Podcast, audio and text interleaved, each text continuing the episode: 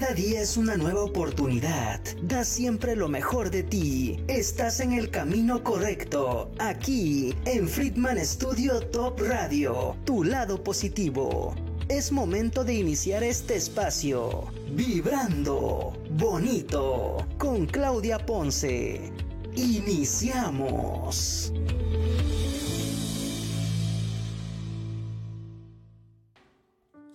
Hola, hola, grandioso y maravilloso día. Muchísimas gracias por estar con nosotros aquí en Vibrando Bonito. Yo soy su amiga Claudia Ponce y hoy tengo de verdad un desfile de invitados maravillosos que van a ir conociendo durante el programa.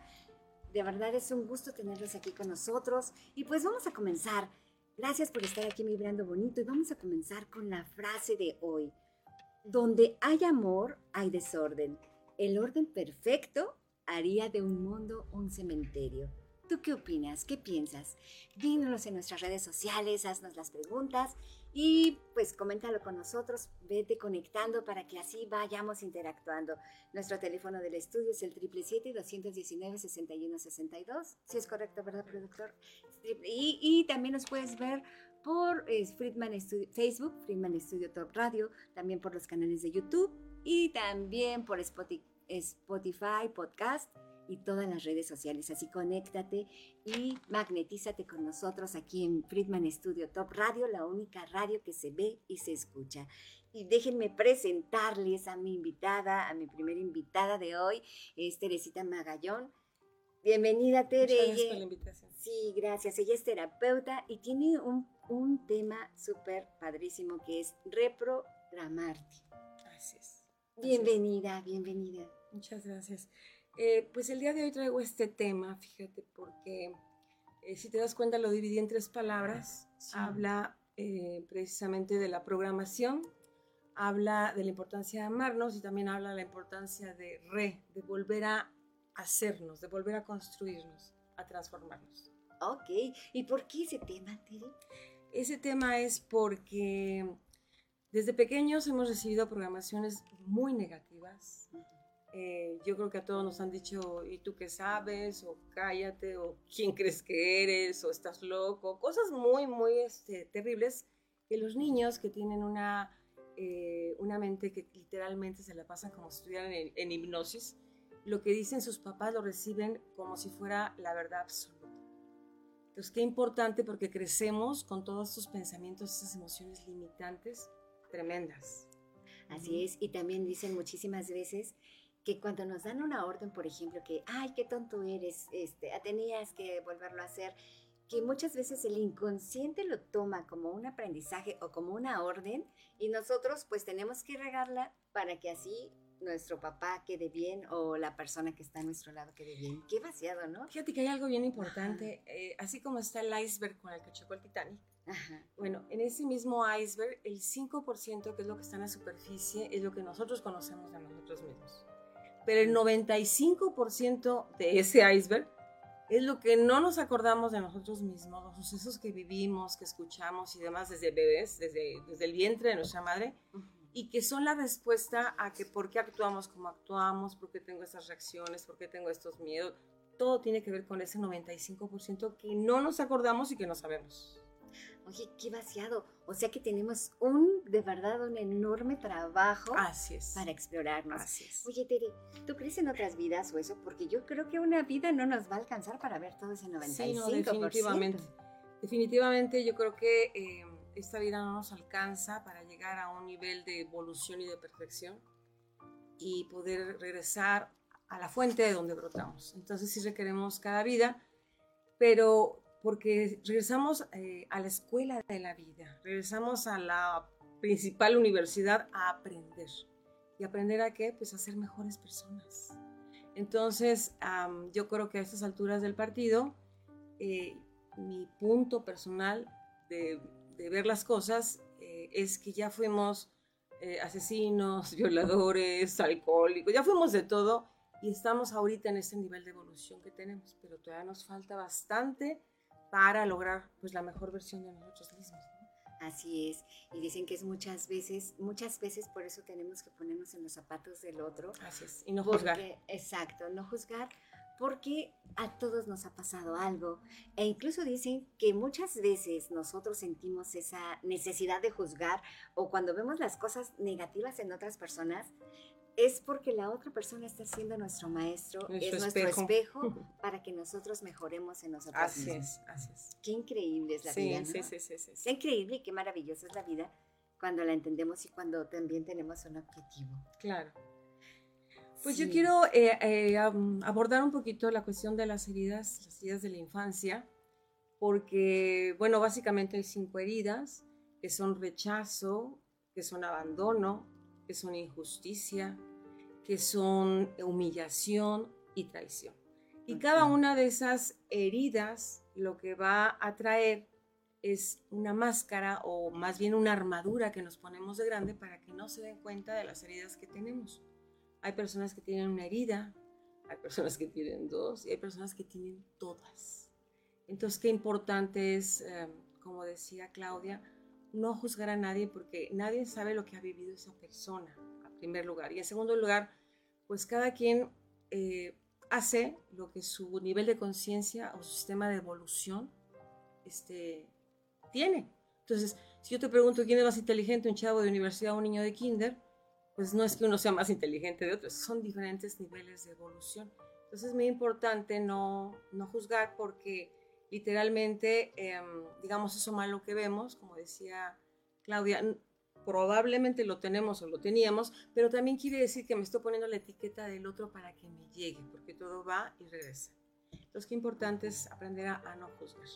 Es verdad. Es verdad, muchísimas veces todo lo que damos, y eso hay que tenerlo súper presente, que todo lo que damos al universo, todo lo que damos a las personas nos regresa y a veces triplica. Así es.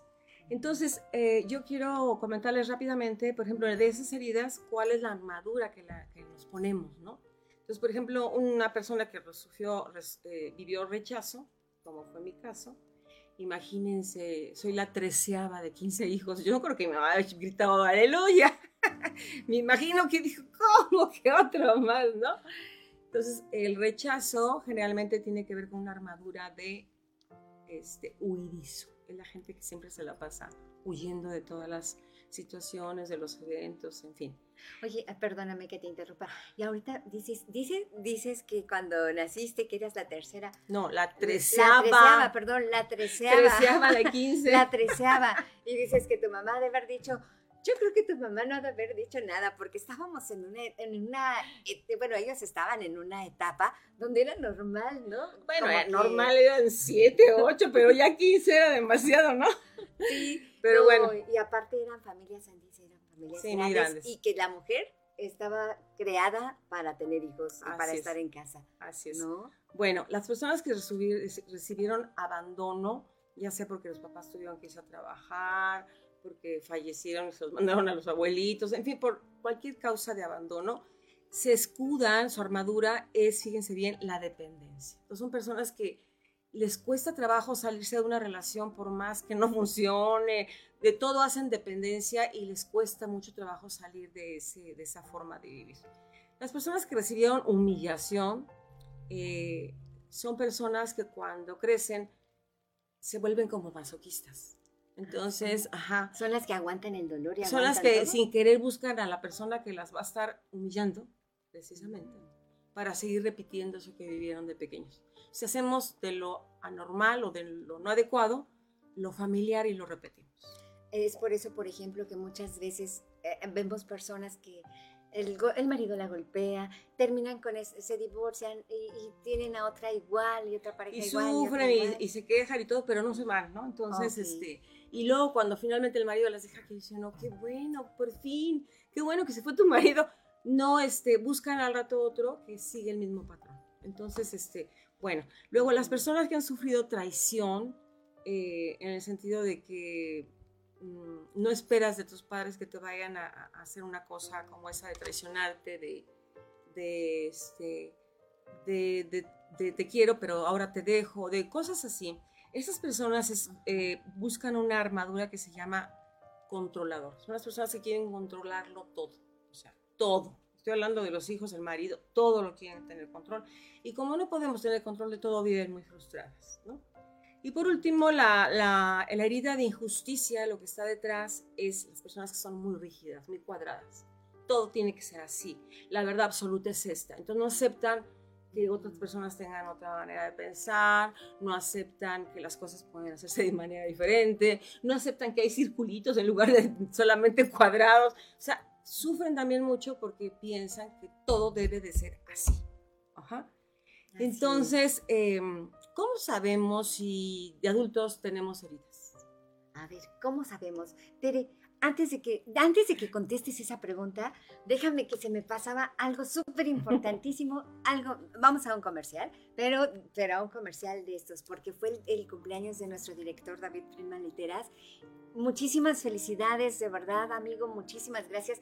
Se me pasó. Se me pasó, fue ayer su cumpleaños, de verdad te deseamos todo lo mejor y gracias por todo tu apoyo y todas las oportunidades aquí en el programa. A ti, a Jackie, que también ya es su cumpleaños estos días, casi son juntos. Jackie, hermosa, de veras muchas felicidades a los dos. Y muchísimas gracias por todo tu apoyo y un abrazo. Perdón, se me pasaba felicitar a estos chicos. Perdóname. Ahora sí, ¿cómo Muy bien, ¿cómo sabemos que somos, eh, que tenemos heridas? Eh, Mira, básicamente porque son, somos personas que tenemos falta de confianza en nosotros y falta de seguridad o en los demás. Los demás no nos dan confianza. Son personas que tienen dificultad para expresar sus emociones. También eh, son personas que no pueden poner límites. O sea, que tienen problemas de autoestima. Son personas que se traicionan o son infieles con ellos mismos. O sea, no le dan tanta importancia a lo que ellos quieren y prefieren hacer lo que los demás les dicen también tiene que, ver con eh, creer que el otro va a venir a salvarme, es decir, a darme lo que no me dieron cuando yo era pequeña. Le exijo al otro que sane mis heridas, que, que me dé el amor que no me dieron, etcétera, etcétera y realmente complicamos al otro porque también tiene sus heridas y sus carencias, etcétera, etcétera. Pero sobre todo, sabes que en ese punto siento yo que cometemos muchísimos, bueno, siempre cometemos errores, somos humanos, pero en ese punto yo no sé por qué nos sentimos con el derecho que los demás nos deben o que la vida nos debe y que a fuerza me tienes que dar. Exacto. En ese punto. Sí, así es. Eh, bueno, también otra característica es que es gente generalmente que está deprimida, ansiosa, eh, que es intolerante, que es infeliz. Bueno, en conclusión, que es un adulto problemático. Entonces eso tiene que ver con las heridas que se recibieron desde pequeño. Entonces, qué importante es primero conocerlas, saber cuántas heridas tengo, si tengo poquitas, muchas, cuáles, eh, de reconocer esas, esos, este, estas armaduras que yo me pongo, Incluso hay palabras para identificar a cada uno y, este, y empezar a sanarme, porque nadie va a venir a sanarme más que yo, lo que yo pueda hacer por mí misma. Claro, buscar ayuda, pero yo. No va a venir alguien con la varita mágica y te va a decir, ¡pum! Ya te quité la herida de abandono. Pues no, hay que trabajarle. Entonces, em, también fíjate que es muy importante esta cuestión de, del diálogo interno. Lo que nos decimos a nosotros mismos. Eh, se sabe que durante el día tenemos aproximadamente 60 mil pensamientos que pasan así como flechazos. O sea, no los hacemos muy conscientes, la mayoría de ellos. Pero algunos nos sí nos hacemos conscientes. ¡Ay, qué bárbaras! Soy una pi. No, o sea, si nos decimos, ¿no? Pero, pero muchos pasan de manera así como velada e inconsciente, pero de forma negativa. Entonces todo el tiempo me estoy diciendo con palabras o sintiéndome que no valgo, que no merezco, que, soy una víctima de la vida y de las circunstancias, que la vida es injusta, que me tocó una familia de lo peor, que, que, no puedo aspirar a más, etcétera, etcétera, etcétera. Pero, oh, cosa interesantísima, lo que tú decretes con tu boca se va a convertir, y si lo dices con emoción, se va a convertir en una realidad. Es que importante es hacernos responsables de lo que estamos generando y lo que sentimos y lo que hablamos con nuestra boca. Así es. Y eso es tan importante como que también cuídense de lo que cantan. Entonces yo, por ejemplo, nunca canto, soy tan pobre que otra cosa puedo dar, no. yo la canto y digo que soy tan rica que otra cosa puedo dar, ¿no? Hay que tener mucho cuidado con lo que somos co-creadores, con, con lo que decimos, con lo que sentimos y con lo que decimos con nuestra boca. Ay, no, eso sí es súper importante. Pero oye, a ver, entonces hay que tener cuidado con nuestro diálogo interno. Pero antes de llegar a ese diálogo, diálogo interno, tenemos que fijarnos bien qué es lo que nos está provocando que nosotros mismos nos estemos programando con esas palabras. Y boicotearnos. Boicotearnos. ¿Esas son nuestras heridas de la infancia? No solamente las heridas, sino las creencias. Y las creencias que aprendimos también cuando éramos pequeños. A lo mejor no viviste con tus papás, a lo mejor viviste con los tíos, no sé, pero fíjate, influye en todas esas creencias que tenemos, influye no solamente quien nos educó, este, también el ambiente social, ¿verdad? O sea, cultural de donde vivíamos, del país, lo que nos dijeron en la escuela, lo que nos dijeron en la iglesia. Es decir, todo eso forma parte de nuestras creencias. Entonces hay gente que, que, por ejemplo, quiere ser muy exitosa y tener mucho dinero, pero tiene metida en el tuétano la idea de que los ricos no entran al reino de los cielos, entonces pues mejor no, no tengo dinero, ¿no? O, este, o el dinero es malo, es la causa de todos los males, o simple y sencillamente no mereces. O sea, comprende, te dijo tu papá que eres pobre y siempre vas a ser pobre, no estés pidiendo juguetes caros. O sea, ese tipo de sentencias y de cosas que quedaron metidas en el tuétano son creencias que tenemos que aprender a desmenuzar e ir analizando una por una para saber si es real o es solamente una creencia por ahí que me dijeron de niño y empezar a reprogramarme. Porque mientras sigamos con las mismas creencias, vamos a tener los mismos resultados. Ya decía Albert Einstein que, que es eh, absurdo, que es una locura querer tener resultados diferentes y seguir teniendo las mismas acciones o los mismos pensamientos o la misma forma de actuar. Así es. Y hablando de las creencias, de verdad es muy importante, decías hace rato, de lo que nos meten en la iglesia o en las religiones o es nuestra propia familia. Es muy importante. Si de verdad tú quieres pertenecer a un grupo religioso, budista, de lo que quieras, métete hasta el fondo. Porque muchas veces nos quedamos, como tú decías hace un momento, ¿no? Este, los ricos no entrarán al reino de los cielos o que... O que el dinero es sucio, es malo. O, las bienaventuranzas, las bienaventuranzas que el, el, que llora, ay, se me fue la palabra, pero muchas veces la humildad no tiene que ver nada con la pobreza. Humildad significa nada más saber que dependemos de un Dios y que Él es el Todopoderoso y que nos dotó de todo lo que tus pensamientos quieran. Eh, somos el tamaño de nuestros pensamientos, recuérdenlo, porque muchas veces muchas veces, por ejemplo, decimos, ¿no? Por ejemplo, ay, no, es que, es que dicen que hay que ser humildes, hay que ser pobres de corazón, pero es, pero es de corazón, de espíritu, que ese corazón sea rico de espíritu. Que, o sea, si llegamos al fondo de todo eso, es totalmente diferente. Dios te quiere abundante, te quiere rico, te quiere pues con, Él es Dios, todas las, todos los regalos que tiene para uno. Exacto, exacto. De hecho, les voy a recomendar un libro maravilloso que se llama, bueno, eh, hay el 1, el 2 y el 3 y está la película, pero bueno, empecemos por el 1, se llama eh, Conversaciones con Dios. Y, y este, es un libro que no es religioso, desde luego, y lo que nos dice el autor es que, eh, bueno, que fue un caso de la vida real, o sea, tuvo conversaciones con Dios. Entonces dice Dios, ¿cómo crees que, o sea, cómo crees que a uno les voy a decir sí, a otros no y a otros a la mejor? ¿No has entendido que yo quiero para ustedes lo que ustedes quieran para ustedes? El problema es que ustedes no saben ni lo que quieren. Así es. Entonces, qué importante es definir bien qué quiero, o sea, cómo me veo, qué, qué, cómo me gustaría verme, no sé, dentro de un año, dentro de tres, dentro de cinco.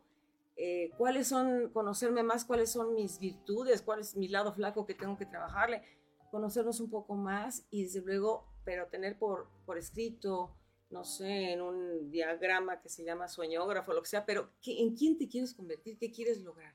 Eso es muy importante. Entonces el libro de conversaciones con Dios y también hay un libro maravilloso que se llama eh, El dinero mi amigo, de Ken, ay, se me fue el nombre de Ken, bueno, es el japonesito, pero yo les pregunto a ustedes, todos queremos dinero, pero el problema es que si lo consideramos eh, que es sucio, que, que, que, bueno, pues que es malo, que es, pues eh, realmente nunca se va a acercar a nosotros. Entonces, qué importante es tener Tratar al dinero como si fuera tu mejor amigo. Incluso agradecerle, pedirle que cada que pagues se te regrese multiplicado lo que pagaste. Cada que pagas, di gracias porque tengo el poder de pagar. Gracias por todas las bendiciones que tengo. Cada que recibes dinero, gracias que se multiplique por 100 mil. En fin, y hacerlo cercano, no estar peleados con él, pues. Así es, porque el dinero es una bendición de Dios. Es una energía divina. Eh, es una energía divina que se materializa. Es, un, es un, regalo. Así es. ¿Verdad? Pero sí tienes toda la razón en quitarnos esos pensamientos y esas creencias para que pues nos llegue no solo el dinero, la paz, la armonía, la tranquilidad, lo que tú quieras en tu vida, ¿no? Ahora sí que dicen que cada quien sufre lo que quiere sufrir. Eh, hay algo que yo cuando lo escuchaba decía, no, no puede ser, no puede ser, que nosotros somos creadores de nuestro destino. Sí, que lo que estamos viviendo es algo que yo creé. Dije, ¿cómo? No puede ser, no, no puede.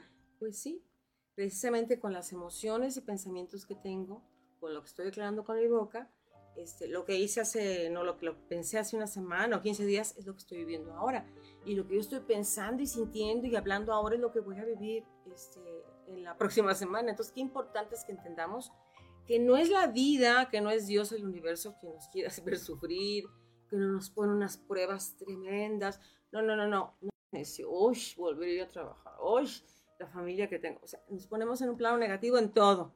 Entonces, y queremos tener resultados muy lindos. Entonces, nosotros tenemos que hacernos responsables de eso que generamos. Así es, así es. Oye, ya nos estamos saliendo del tema de las máscaras y ya estamos entrando en, otro tema, pero tienes toda la razón. Es que todo tiene que ver, todo tiene que ver con el reprogramarte. Eh, o reprogramarte. Resulta que eh, hay que hacer la diferencia, por ejemplo, entre amar y querer, ya lo decía José José. hay una gran diferencia entre amar y querer. Pero básicamente es eh, que la tenemos que aprender a amarnos incondicionalmente a nosotros mismos.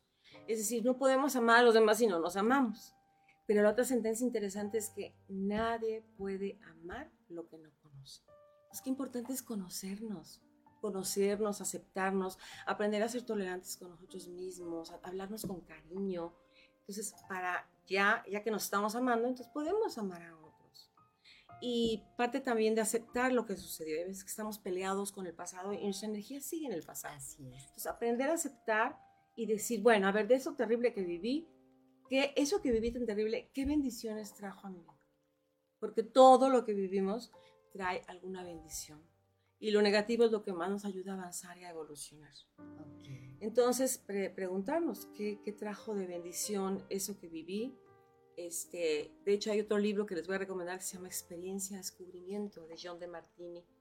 Y este, este hombre salía en la película del secreto, sale en la película del secreto y oh, ahora va por los Estados Unidos dando este, conferencias, a, talleres más bien, a personas que han sufrido en la vida cosas fuertes, ¿no? Entonces la señora que, fue violada de pequeña le dice, y dígame, escriba 10 cosas que le afectó de manera negativa, escribe rápido.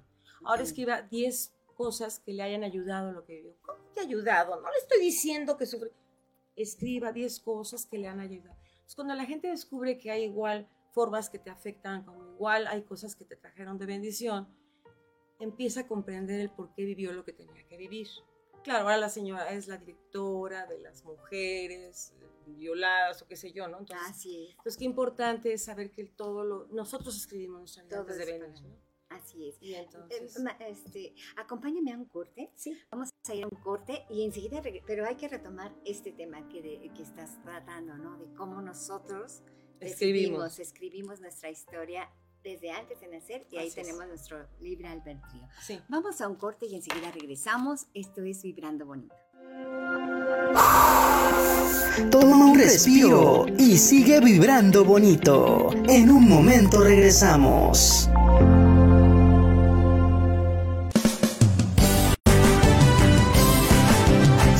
Friedman Studio, Academia de Canto Contemporáneo, Interpretación y Desarrollo Humano. ¡Lánzate ya! En Friedman Studio, tus sueños pueden convertirse en realidad si los deseas tanto como para ir tras ellos. No importa tu edad, rescata tu talento y brilla. En Friedman Studio nos especializamos en preparar y entrenar a verdaderos cantantes e intérpretes solistas desde nivel inicial hasta nivel profesional Impartimos clases de lunes a sábado en sesiones personalizadas o abiertas, en modo presencial o en línea, completamente en vivo. Friedman Studio apoya tu talento. Nuestros precios se adaptan a tu bolsillo de acuerdo a la modalidad y número de clases mensuales que tú elijas. Agenda tu clase muestra sin costo y conócenos. Nuestra metodología, entrenamiento y técnica vocal interpretativa se enfoca y adapta a todos los niveles y géneros musicales.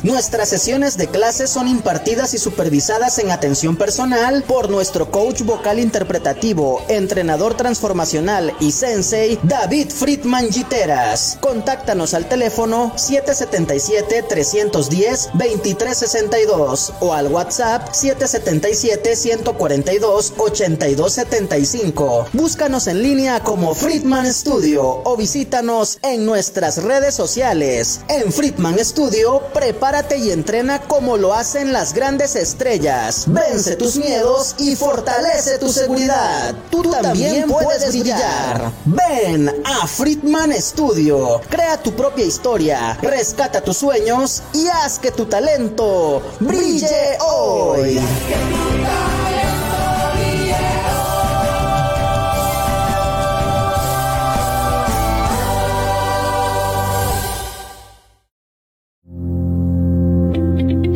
Acompáñanos para que todos juntos sigamos vibrando bonito. Continuamos. Muchísimas gracias por continuar con nosotros. Gracias por seguir aquí Vibrando Bonito. Conéctate con nosotros y pregúntale lo que quieras a Tere Magallón. Así, Magallón.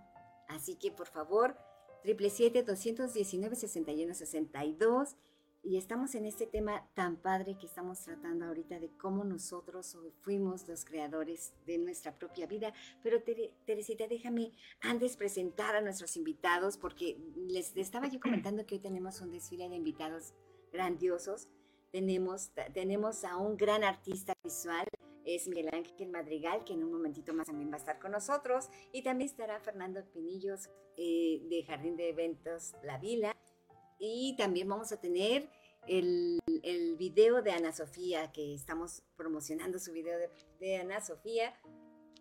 Al ratito lo vamos a ver también. Y también, este, bueno, al ratito vamos a, vamos a platicarle de todos. Sí, eh, y también tenemos a una, a una persona, Dayana, Dayana, ¿verdad? Dayana, Dayana, bienvenida. Sí, sí, Dariana, Dariana. Dariana. Dariana. bienvenida, que también participaste en el video de Sofi, ¿verdad? Ahorita nos vas a platicar cómo se conocieron y todo eso. Bienvenidos a todos, muchísimas gracias por estar aquí. Bueno, pues entonces seguimos con este tema, ¿cómo nosotros? Bueno, parte de, reprogramarnos y de aprender a amarnos y todo esto, eh, tiene que ver, decíamos que antes de venir aquí escribimos la vida que vamos a tener. Lo interesante del asunto es que estando aquí, si no te gusta lo que estás viviendo, la puedes reescribir. Y acuérdate que somos co-creadores, entonces puedes transformar tu vida. De hecho, desde ese punto de vista, te das cuenta que las personas que tuvieron que ver contigo, pero que no te hicieron muy feliz, realmente no son tus enemigos, son personas con las cuales tú hiciste un contrato antes de venir y le dijiste, mira, vamos, voy a bajar, te pido por favor, no sé, que me hagas la vida de cuadros. Y él te dijo, no, ¿cómo que? Dijo, sí, por favor, son almas, ¿no? Sí, sí, sí. Entonces, eh, por favor, necesito, porque necesito pasar la prueba. Y finalmente, si tú no pasas la prueba en amor y en perdón, pues la vas a volver a repetir. O sea, son como que no pasaste la materia, pues la vuelves a cursar, ¿no? O la vuelves a repetir. Entonces, qué importante es entender que esa persona que, que me ayudó a pasar la prueba o que, o que me, cumplió con su contrato conmigo, a lo mejor no he pasado la prueba, pero me ayudó a ese contrato que hicimos álmico, no es mi enemigo, sino es mi mejor maestro. Y ese mejor maestro que me va a ayudar a desarrollar el amor incondicional, el perdón, el amor incondicional, el aprender a amarme, a valorarme, muchas cosas. Entonces es importante tener ese punto de vista y recordar que podemos reescribir nuestra vida, qué es lo que queremos en nuestra vida. Por ejemplo, si yo, si, bueno, no sé, es que este tema también es maravilloso, ¿no? Si bajamos ya con un contrato con todas las personas que vamos a ver aquí en, esta tierra, si bajamos, por ejemplo, yo puedo decir, ay, ¿sabes que no me gusta, ya no lo quiero? Tú dices como pareja, como hijos o algo. Mm, no, como por ejemplo, eh, no sé, por ejemplo, la misión del perdón, que muchas veces hay pruebas muy fuertes que dices, es que yo no lo puedo perdonar, es que, pero realmente el perdón es un regalo para ti, ¿no? Exacto. Pero hay mucha gente que, por ejemplo, dice, no, es que yo no quiero, no, no, no, quiero. Pues sí, nada más que, mira, esa persona con la cual tú te alejaste y dijiste, lo quiero, pero a 100 mil kilómetros de distancia, ¿verdad? Este, eh, y no lo perdono, o sea, elijo no perdonarlo, pues no importa, en la siguiente vuelves a toparte con esta persona, no va a ser tu papá, a lo mejor era, tu papá, ahora va a ser tu esposo, a lo mejor ya no va a ser el esposo, a lo mejor va a ser tu hijo, pero vienen otra vez a friccionar hasta que no pases la prueba en amor y en perdón. Entonces, pues ahí sí que de ti depende. Pero es importante entender que cuando tú perdonas, no es porque el otro se lo merezca realmente, no es, no es hacerle un regalo al otro, es aprender a cortar ese lazo que te une con esa persona. Hay lazos de amor y hay lazos de odio. ¿Cómo lo quieres tener lejos si lo tienes unido a ti por el odio? Es importante cortar ese lazo para que entonces, en amor y en perdón, si le padre, yo lo perdono, mira, lo pongo delante de ti, tú haz justicia. Y es encargada la vida de, de, pues, de ubicar a la persona, de que tenga las pruebas necesarias para que aprenda que eso no se hace, no sé, pero es importante que tú te desligues en amor y en perdón y cortes ese lazo con esa persona. Eh, Ay, Teresita, lo dices tan fácil.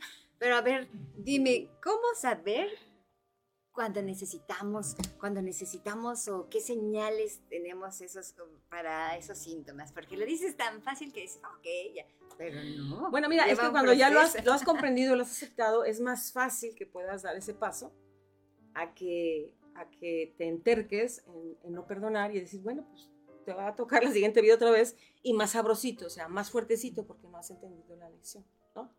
Entonces yo creo que necesitamos, hay gente que pasa por esta vida por el embudo y hay gente que le gusta pasar por la trituradora, como gustes, ¿no? O sea, eso lo decides tú. Pero bueno. En el caso, por ejemplo, de los que se suicidan. Sí. No, dicen, bueno, una amiga, un monje, la monje budista que vino al programa que decía, hay que tener compasión de los demás, de los que sufren. Hay muchos que no aguantan el sufrimiento aquí, pero no saben, ellos quieren terminar con la vida, pero no saben que en la siguiente va a ser más duro. Sí, claro, claro, claro. Entonces, este, eh, la vida, Dios, el universo, como le quieras llamar, no se equivoca y nos manda justamente en esta Universidad de la Vida la materia que necesitamos, en el nivel que necesitamos, la prueba que necesitamos, porque no hemos entendido que venimos a la vida a aprender a ser mejores personas todas las áreas, a nivel físico, emocional, mental, espiritual, a conocernos, a amarnos, a respetar eh, la deidad que mora dentro de nosotros, que no está ya no solamente por bien lejos, sino aquí dentro de nosotros. Entonces, qué importante es, eh, por eso decía, aprender a amarnos incondicionalmente y conocernos. Bueno, pero ahora, por último, nada más quiero comentarles cómo empezar a sanar esas heridas que tenemos desde pequeños. Entonces, número uno es aceptar las heridas y tratar de reconocer cuáles fueron, ¿no? Eh, conocer, decía, la armadura que nos ponemos. Dos, es si se vale enfadarte con la persona que, te hizo daño, que te hizo la vida de cuadros o lo que sea, pero em, empezar con el perdón, porque si no, no vas a avanzar, punto, o sea, te quedas en stand-by. Entonces necesitamos avanzar con el perdón y el siguiente paso es empezar a transformarnos, ¿no? En transformarnos con lo que somos, con lo que tenemos y, con, eh, y sobre todo con la misión, con el propósito que tenemos en la vida. Tratar de cumplir, eh, porque yo pedí venir, entonces, ¿a qué vine? ¿Cuál es mi misión? ¿Cuál es mi propósito? Tienes que descubrirlo y empezar a dar pasos en función de eso. Eh, otra cosa importante es, fíjate que mm, volver a ser niños, es decir, volver a jugar, a divertirte, a ser feliz, incluso a, este, a, dejarte consentir por tus papás, por la gente que te rodea. A veces que te, te, voy a comprar algo, ay, no, no, no, no, no, no, no, por mí no te preocupes, no, no, no, dáselo a él, a otra persona. No nos sentimos merecedores. Exacto. Y luego, aparte de eso, este, de, de aprender a maravillarnos por las cosas simples de la vida. No nos tienen que traer un lingote de oro para que estemos muy contentos el simple hecho de abrir los ojos y ver que el sol volvió a salir, de ver las nubes, el paisaje que tiene tan hermoso, de ver una flor que, ayer estaba cerrada y hoy se abrió, aprender a disfrutar, asombrarnos con las cosas maravillosas de la vida y agradecer en todo momento. Eso, eso es importantísimo, agradecer en todo momento. Lo que tú agradeces te va a venir mucho más, con creces. Y, y, lo que estás lamentándote y quejándote también te va a venir con creces, entonces tú eliges, ¿verdad? Si quieres estar en positivo o en negativo. O negativo. Claro. Y ahorita que hablaste de, de que abrimos los ojos, vemos los árboles, el cielo, las nubes, esa es la verdadera riqueza. Así es. Así es. Y, y, amándonos, tenemos que aprender que la persona más importante en nuestras vidas, escúchame, porque la, le preguntas a la gente y te dicen, no, pues mis hijos, otros te dicen, no, pues mi esposo, otros te dicen, no, pues mi trabajo. No, lo más importante en nuestra vida somos nosotros mismos. Y si nosotros estamos bien, podemos ser de bendición a otros, podemos ayudarles a otros, pero si estamos bien, si estamos rotos, parchados, si estamos este, con esa falta de perdón, si estamos eh, con un autoconcepto de la patada, no podemos ser de bendición a los demás, punto. No importa quién sea, que los que nos rodeen, no podemos ser de bendición. Es importante primero nosotros y responsabilizarnos, ya como comenté, de lo que pienso, de lo que siento, de lo que digo, de cómo me sano, de cómo avanzo, de cómo evoluciono, de cómo mejoro. Esto es súper importante. Así es. Y, qué, padre que lo tratas. Empezar por nosotros mismos. Nosotros somos la persona más importante, como tú decías, no son los hijos, no es el esposo, no son los demás. Ellos son parte de, de nuestro entorno, de nuestra vida, de nuestro crecimiento. Pero realmente si también no empezamos por nosotros mismos en el sentido, las leyes del amor, ¿no? Que son la generosidad, la bondad, eh, el darnos a nosotros mismos, porque como madres, yo no sé si a ti te pasa, pero muchas veces dices, ay, no, no, este, no gasto porque mejor se lo compro a él, así como lo que acabas de decir, y muchas veces dicen que no, que hasta, que si no empiezas por ti mismo, desde el simple, una crema que te compres, de, para tu cuidado, o sea, de, de esos detallitos de consentirte, de cuidarte, que te atraen esa misma bondad y esa misma generosidad, tanto para ti, y cuando tú te lo das, automáticamente la abundancia fluye para todos los demás, ¿verdad? sí, hay otro libro maravilloso que quiero recomendarles que se llama Conversación, perdón, ese se llama Francesco, Una vida entre el cielo y la tierra. Se los recomiendo que lo lean porque es lo más parecido a lo que sucede cuando dejamos este equipo y regresamos allá de donde venimos. y, él empieza a revisar su vida y se da cuenta que el pecado más grave que cometió es la falta de amor a sí mismo. Entonces, eh, léanlo, vale la pena hay en audiolibro y todo eso. Bueno, yo creo que de las misiones que tenemos en nuestra vida es, número uno, eh, honrar a nuestros padres. Y si fueron de lo peor, de lo peor, de todos modos honramos por el simple hecho de habernos dado la vida. Eso es importante. Dos, venimos a eh, amar, aprender a amarnos a nosotros mismos. Tercero, venimos a cumplir nuestra misión, es decir, que generalmente tiene que ver con servicio y ayuda a los demás. Pero algo muy importante, venimos a que la gente pueda descubrir que se puede bajar el cielo a la tierra. Es decir, yo como hija del, del poderoso, del que hizo todos los omniversos y todas las cosas bellas de la tierra, tengo, no soy el océano, pero soy una gota del océano. Entonces tengo ese poder también, igual que el de co-crear y de manifestar lo que deseo. Y recuerden que venimos a tratar de lograr manifestar la mejor versión de mí mismo. Por eso es importante tener bien claro en quién me quiero convertir, cómo quiero verme, cuáles son mis sueños, tenerlo bien claro. Incluso puedes hacer, el sueñógrafo te decía con fotografías, con anuncios, con, y decir gracias por verlo y decir gracias porque esto ya lo estoy logrando, gracias porque ese coche ya viene en camino, gracias porque ya me veo, no sé, viajando o haciendo tal o cual cosa, gracias. Pues tú lo agradeces a venir a ti.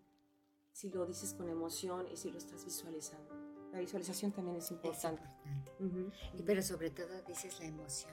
Dicen que los milagros se producen cuando hay emociones. Cuando el pensamiento está unado con esa emoción, este, o sea, lo que visualizo, primero lo mentalizo, luego lo estoy visualizando, me emociono y después lo declaro con mi boca. Que no tienes que decírselo a todo el mundo, digo, pero puedes hacer decretos, ¿verdad? Y justamente vas a lograr manifestar lo que deseas. Entonces, empieza, inténtalo, empieza a hacerlo y verás cómo. No, se trata nada más de decir yo soy millonario, yo soy millonario, yo soy millonario, pero ni me la creo, ni lo siento y, y mentalmente aquí tengo mil ideas que me dicen, estás loco. Ve cómo estás de fregado y dices que vas a ser millonario. Por favor, ni tú te lo crees. Entonces, en lugar de decir soy millonario, tengo que decir algo que sí me crea. Por ejemplo, puedo decir gracias porque cada día tengo más y más prosperidad. Gracias porque cada día soy gran, muy bendecida y además todo lo que recibo, aparte de que se me multiplica, todo lo que pago me regresa multiplicado. Siempre estoy en una situación de bendición. Gracias, gracias. Qué diferente, ¿no? Entonces, importante decir, decretar lo que tú sí aceptas, lo que tú sí crees. Entonces, empezar a hacer decretos, les recomiendo mucho. Eh, ahora todo está en, internet, así que busquen decretos del yo soy y háganlos, por favor, en la mañana y en la noche. También otra cosa importantísima, es importante, creo que lo más importante de todo es aprendamos a ser seres humanos. Vivimos en el humanote, en el humanoide todos los días. Es decir, en la familia, en el trabajo, aquí y allá. ¿A qué hora nos convertimos en seres humanos? ¿A qué horas conectamos con nuestro ser? Para ser seres humanos. Entonces, por favor, traten de meditar en la mañana 15 minutos y en la noche 15 minutos para contactar con esta parte divina que está en nosotros. Y les recomiendo mucho una página que se llama Bombones para el Alma. Susana Majul, que es una mujer que canaliza seres divinos, tiene más de 200 meditaciones de 15 minutos hermosas, que puede ser una mañana y una noche. Y cuando tú meditas, vas a encontrar algo bien interesante. Vas a llegar al lugar de los tesoros, cuando estás verdaderamente ya pusiste en paz tu mente, vas a llegar al lugar de los tesoros y vas a encontrar que en ese lugar encuentras paz, tranquilidad, amor, salud, aceptación, alegría, etc. Al grado que dices, ya no quiero regresar a la tercera dimensión, aquí estoy muy a gusto, ¿verdad? Porque encuentras todo y estás en la capacidad de poder escuchar incluso los mensajes de tus guías, de, de otros maestros. Es decir, la canalización que le llaman, eso no es, no es virtud de unos cuantos, toda la gente puede recibir esos mensajes, esa ayuda, esa dirección, solamente que tienes que ponerte pues, con las antenitas paradas, ¿verdad? Que significa conectar con tu parte divina para que puedas recibir esa información, eso que, esa respuesta de, de qué sigue con mi vida, de para dónde, de, etcétera, etcétera, etcétera. Entonces, eh, hay que convertirnos en seres humanos. Ok. Oye, y qué importante. Acabas de dar entonces todos los pasos que debemos de seguir para convertirnos en seres humanos. Así es. Y sobre todo recordar que somos almas solamente transitando aquí. Sí, la verdad que humanos, miren, la vida es tan corta y ustedes lo saben, pasa rapidísimo, eh, que la verdad no vale la, pena estar perdiendo nuestra energía y nuestro tiempo en enojos, en pleitos, en pelearse por tonterías, en, en guardar rencores. Realmente la falta del perdón o el odio es como preparar un veneno y me lo tomo yo pero quiero que el otro se muera. O sea, no. Y ese veneno que estoy guardando dentro de mí es lo que seguramente me va a dar cáncer, ¿no? Entonces, qué importante es que entendamos que hay un libro, eh, hay un diccionario de biodescodificación que está así pequeñito, ¿verdad? Y entonces te dice qué emoción y pensamiento está detrás de cada enfermedad. Entonces también las enfermedades las creamos nosotros. Hablando de esas enfermedades, Tere, como conclusión, entonces tenemos que, tenemos que reconocer, permitirnos y responsabilizarnos de todo lo que sentimos. conocernos para después amarnos y responsabilizarme de sanar para reprogramarme, revisar mis creencias y después, una por una, cuál es equivocada. Hay, creencias de que los hombres son más valiosos que las mujeres. Bueno, espérame, creo que se equivocaron mis papás. Esto no es verdad. Si revisando todas las creencias y luego además eh, buscar ayuda, buscar sanación eh, para quitar mis heridas, para quitar ese dolor, ese odio. Les puedo dar mi teléfono. Sí, sí. si gustan ir a consulta. Pero primero, sí, eh, primero también quiero que nos hables acerca de, de, de, aquí, de, bueno, de Estrali, ¿verdad? De Estrali, una compañera, Julieta Pérez Terán y su servidora formamos algo que se llama Destrali. Destrali es despertar, tra significa transformación y liberación. Y bueno, realizamos una serie de terapias que están atrás de la... Cada una tenemos diferentes terapias, nos complementamos para ayudar a la gente a salir de esta situación difícil que está viviendo. Yo eh, soy psicóloga transpersonal, es decir, lo que une la espiritualidad con la psicología, y también hago reprogramación neurolingüística. Es decir, voy a tu subconsciente para, a través de la hipnosis, para quitar esa cosa negativa, horrible que te, que, te programaron, sacarla y meter algo positivo, ¿no? Y vas a empezar a encontrar cambios desde la primera consulta. Entonces, si tú quieres trabajar alguna adicción, miedos, fobias, traumas, baja autoestima o lo que sea, es muy efectiva la programación neurolingüística. Y la psicología transpersonal, pues casi nada, ¿verdad? ¿Por qué vivo lo que vivo? ¿Por qué me tocó este marido? ¿Por qué los cogí? ¿Por qué me tocaron estos hijos? ¿Por qué estoy viviendo esta situación difícil? Todo eso tiene que ver con la psicología transpersonal. Ok, Tere, pues danos tus teléfonos, por favor. ¿En dónde sí, te claro. Es el triple 511 4291. Ella es Tere Les vamos Magallón. a dar una promoción. Eh, la consulta no es, no es cara, está muy accesible, son 450, pero además eh, la persona que pida su consulta le vamos eh, a dar la promoción de que paga una consulta y tiene derecho a dos. Así es. Oye, qué hermosa promoción, muchísimas gracias. Y si dices en Vibrando Bonito, oye, gracias por abrirnos las puertas. Muchas gracias. ¿verdad? No, gracias a ti, es un gusto, de verdad es un gusto tenerte aquí en el programa. Este, por favor, sigamos estos pasos, reconozcamos. Tere, te agradezco mucho que estés aquí con nosotros. Repite tu teléfono, por favor. Sí, como no, es triple 511 4291. Ok. Ah, por cierto, los invito mañana, voy a dar una plática este, en- ahí en Reforma, en la calle de Estrada Cajigal 416. Es gratuita, así que pueden, es del 6 a 7 de la tarde y pueden ir eh, acompañados o a quien guste, solamente comuníquense para apartar su lugar porque es un espacio reducido. Ok, ok. Así que ya saben, ella es Tere Magallón y pues con todo gusto vamos a estar ahí y muchas gracias por haber estado con nosotros. Quédate aquí con nosotros. Enseguida vamos a tener a Miguel, Miguel Madrigal, de verdad es un, un artista increíble y ahorita vamos a conocer sus obras y que nos cuente de todo lo que ha vivido y todo, bueno, desde 1999 me parece, son ya casi 24 años o más, no sé, ahorita vamos a saber todo sobre él. Pues muchísimas gracias y nos vamos a la cápsula de Pablo Tamés. Si quieres tener mente, cuerpo y energía en armonía, no te pierdas esta cápsula. Soy Pablo Tamés, terapeuta emocional, y en esta ocasión vamos a hablar del paro médico. ¿Qué es el par biomagnético médico? Bueno, pues es también conocido como la sanación a través de los imanes. Los imanes no son mágicos, son imanes con un polo positivo, un polo negativo, tienen un grado médico, se conoce como grado médico al gausaje, que es la medida en que se puede medir la potencia de un imán, y es muy fuerte el grado médico. Entonces, son imanes, los imanes que hacen en el cuerpo se ponen en distintas partes del cuerpo para lograr un impacto. Lo que hacen los imanes es estabilizar el pH de los órganos. ¿Qué es el pH? El pH es el líquido donde viven los órganos. Puede ser alcalino, puede estar ácido. Los virus y los hongos, su hábitat perfecto es la acidez en el cuerpo. Las bacterias y los parásitos, su hábitat es alcalinidad. Por lo tanto, la sanación se entiende en un equilibrio en el cual podamos quitarle el hábitat al patógeno. O sea, estamos hablando del equilibrio NEN, que es el nivel energético normal, sería 7 más menos 3.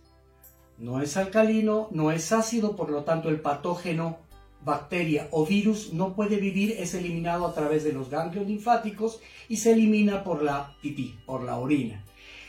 Eso es lo que hacen los imanes sobre el cuerpo. Soy Pablo Tamés, terapeuta emocional. Te invito a que te atrevas a vivir la experiencia de una terapia biomagnética con terapias alternativas. Sígueme en mis redes sociales. Yo espero verte pronto. Bendiciones. Seguimos gracias al psicoterapeuta Pablo Tamés, 777-224-2140. Y pues muchísimas gracias por seguir con nosotros aquí en Vibrando Bonito. Gracias amigos. Les voy a presentar de verdad, es Miguel Ángel Madrigal.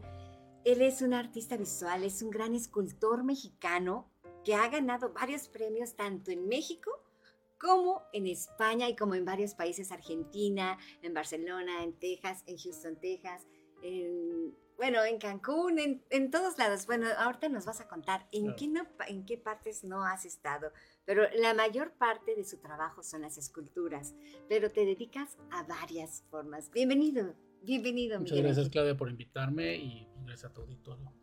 Eh, te cuento un poco de mi formación. Yo estudié en el Centro Morelense de las Artes desde hace ya muchos años. Eh, afortunadamente pude empezar a dar clases en este mismo centro junto con la Universidad Autónoma del Estado de Morelos y a la par de mi parte catedrática he llevado mi formación de escultor en su mayor parte, pero también hago video, hago animación, hago dibujo, o sea, soy multidisciplinario, ¿no?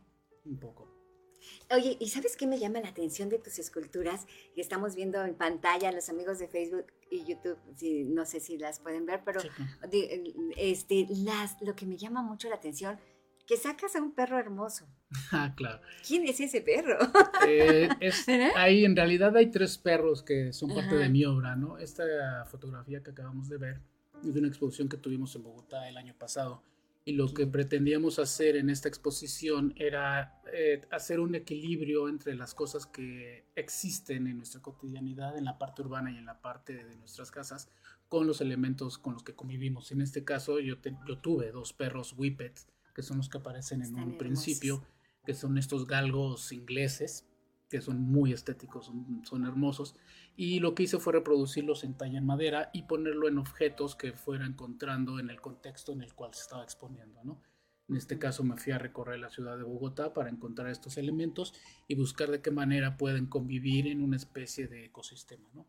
Te decía, aparece otro perrito, que es un perrito chihuahua, que es la perrita con la que actualmente vivimos, que es este, nuestra adoración, ¿no? Entonces sí parte de mi trabajo sí tiene que ver con el contexto que está a mi alrededor, con lo que vivo y con lo, con lo que conozco. O sea, no puedo hablar de algo que no, que no conozca, ¿no? Entonces esos son los, los tres animalitos que representan. En sí, yo tenía dudas porque dijiste, pero está hermoso. ¿Qué, qué significará para él? Qué, qué bueno que nos compartes ese sentimiento ni me interesaban estos animales, eh, son, son muy frágiles y por eso en este punto de equilibrio en el cual la fragilidad se puede romper. Entonces para el discurso que en este momento quiero plantear al espectador, sí me hacen como una, una resonancia, no es nada más hacer un perro por un perro, ¿no? Te decía, son los, los elementos con los cuales yo convivo y a su vez son de la manera de hablar de nuestra fragilidad, ¿no?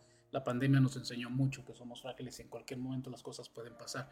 Por eso es que todas las piezas que hago, las tallas en madera, se encuentran en un punto en el cual todo puede suceder.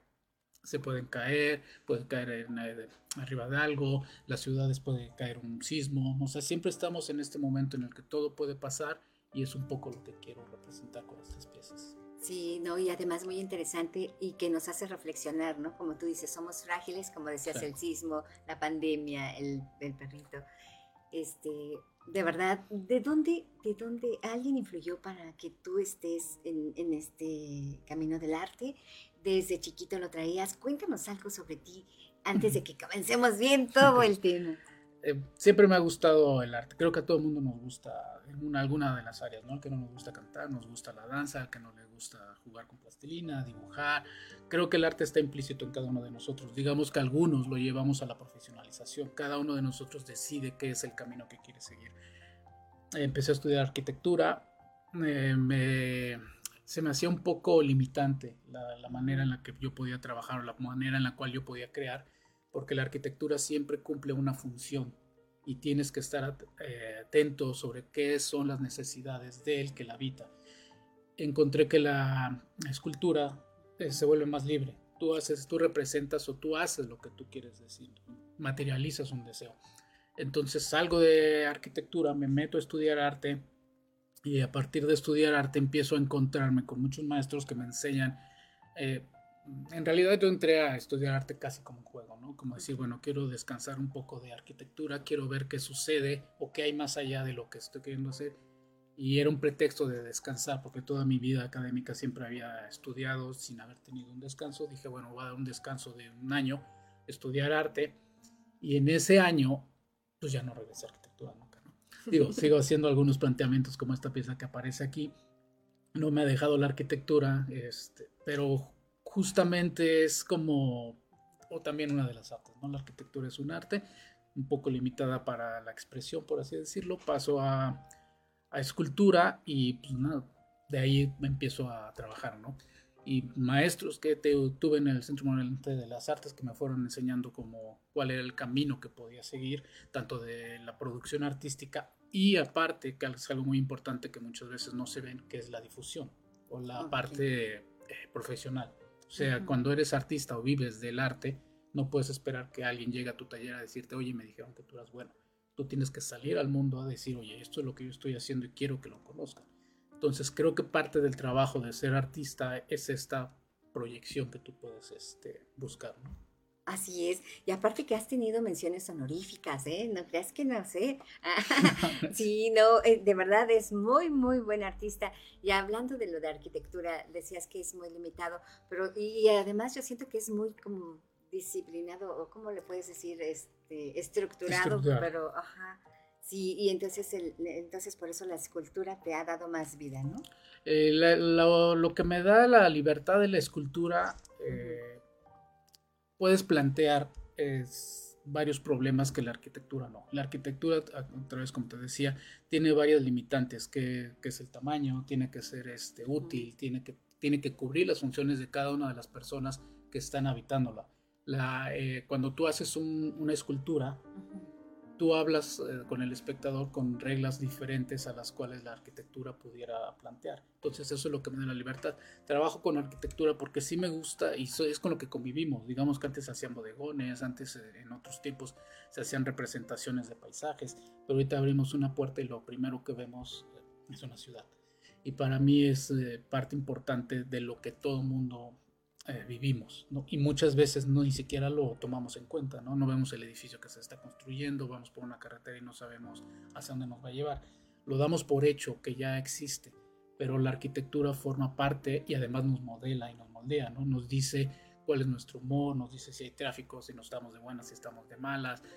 Mm, juega con nosotros como individuos, ¿no? Entonces lo que yo hago con estas representaciones es plantear esa posibilidad de vivir una ciudad desde otro punto de vista. Y aparte desde otra perspectiva, ¿no? Porque va integrado el sentimiento, va van integradas muchas cosas, tu visión. Eh, no, exacto. Por eso la, la idea de una arquitectura a escala te permite ver en una condición casi de tú a tú. La, la ciudad o la, la, casa que habitas no te absorbe, al contrario, tú la puedes recorrer con la facilidad de estar dentro de una galería o dentro de un museo, ¿no? Que eso es lo que me gusta de este tipo de piezas. Así es. Mira, aquí tengo desde Bilbao, España, en Alberta, Canadá, en Buenos Aires, en Argentina, en Todos Santos, en Baja California Sur, Houston, Texas, en Bilbao, España, en Barcelona, en Bogotá, en Colombia, Cuernavaca. Bueno, ¿qué, qué te falta? Mucho más. Todavía un montón, ¿no? O sea, sí es... No sé, creo que parte de mi proceso es el reconocimiento de las ciudades a, las que voy, ¿no? Y creo que eso me ha ayudado a conocer todos estos lugares, porque parte importante de mi proceso no es hablar de una ciudad que, existe y la cual conozco, ¿no? Sino sé de las ciudades que quiero conocer. Entonces muchas veces mi proceso es plantear un proyecto para una ciudad al cual yo no conozco, conseguir una galería, conseguir un museo que es que quieran entrar a este proyecto y ya hacer un proyecto en cada uno de los lugares. Te decía ahorita, por ejemplo, la de estas piezas de, de, Houston, ¿no? Y también es llegar a la ciudad, ver qué es lo que la ciudad te da, no como llegar a imponer yo soy esto y esto es lo que yo quiero poner, sino ver qué es lo que está en el contexto, también un poco para que el, espectador sepa de qué, de qué estoy hablando, ¿no? Digamos que la globalización ya nos ha permitido tener elementos que se repiten en todo el mundo, pero siempre hay puntos de diferencia que te hacen detonar otro tipo de manera de crear, ¿no? Ahorita, por ejemplo, que hablábamos del equilibrio en Canadá y creo que fue lo que detonó, o por lo menos me hizo evidente que yo trabajaba con lo, con lo efímero y con, lo, con el equilibrio. Estaba haciendo una pieza que era la reproducción de uno de los caminos en Canadá por los cuales estuve transitando y de repente en, una, en el estudio que yo tenía, tenía una, una ventana abierta, entra un pájaro y se posa sobre una pieza que era muy frágil. Mi, la idea era que cuando el pájaro volara, iba como el movimiento de las piezas de ajedrez a mover esa pieza y se iba a desmoronar. Entonces me pareció tan importante ese momento de que las cosas pueden pasar en un segundo, que dije, bueno, eso es lo que ahora mi trabajo va a seguir. Si no hubiera sido por esa residencia, por esa estancia, no hubiera tenido como este cuerpo de obra de. ¿no? Así es, y pues llevas bien marcada esa firma, ¿no? Esa firma de, de, gozar, de disfrutar, de cuidar esos momentos frágiles, esos momentos, esos minutos que significan muchísimo. Y además en escultura, que es un... La mayoría de las piezas escultóricas son duras, son rígidas, son muy, muy pesadas.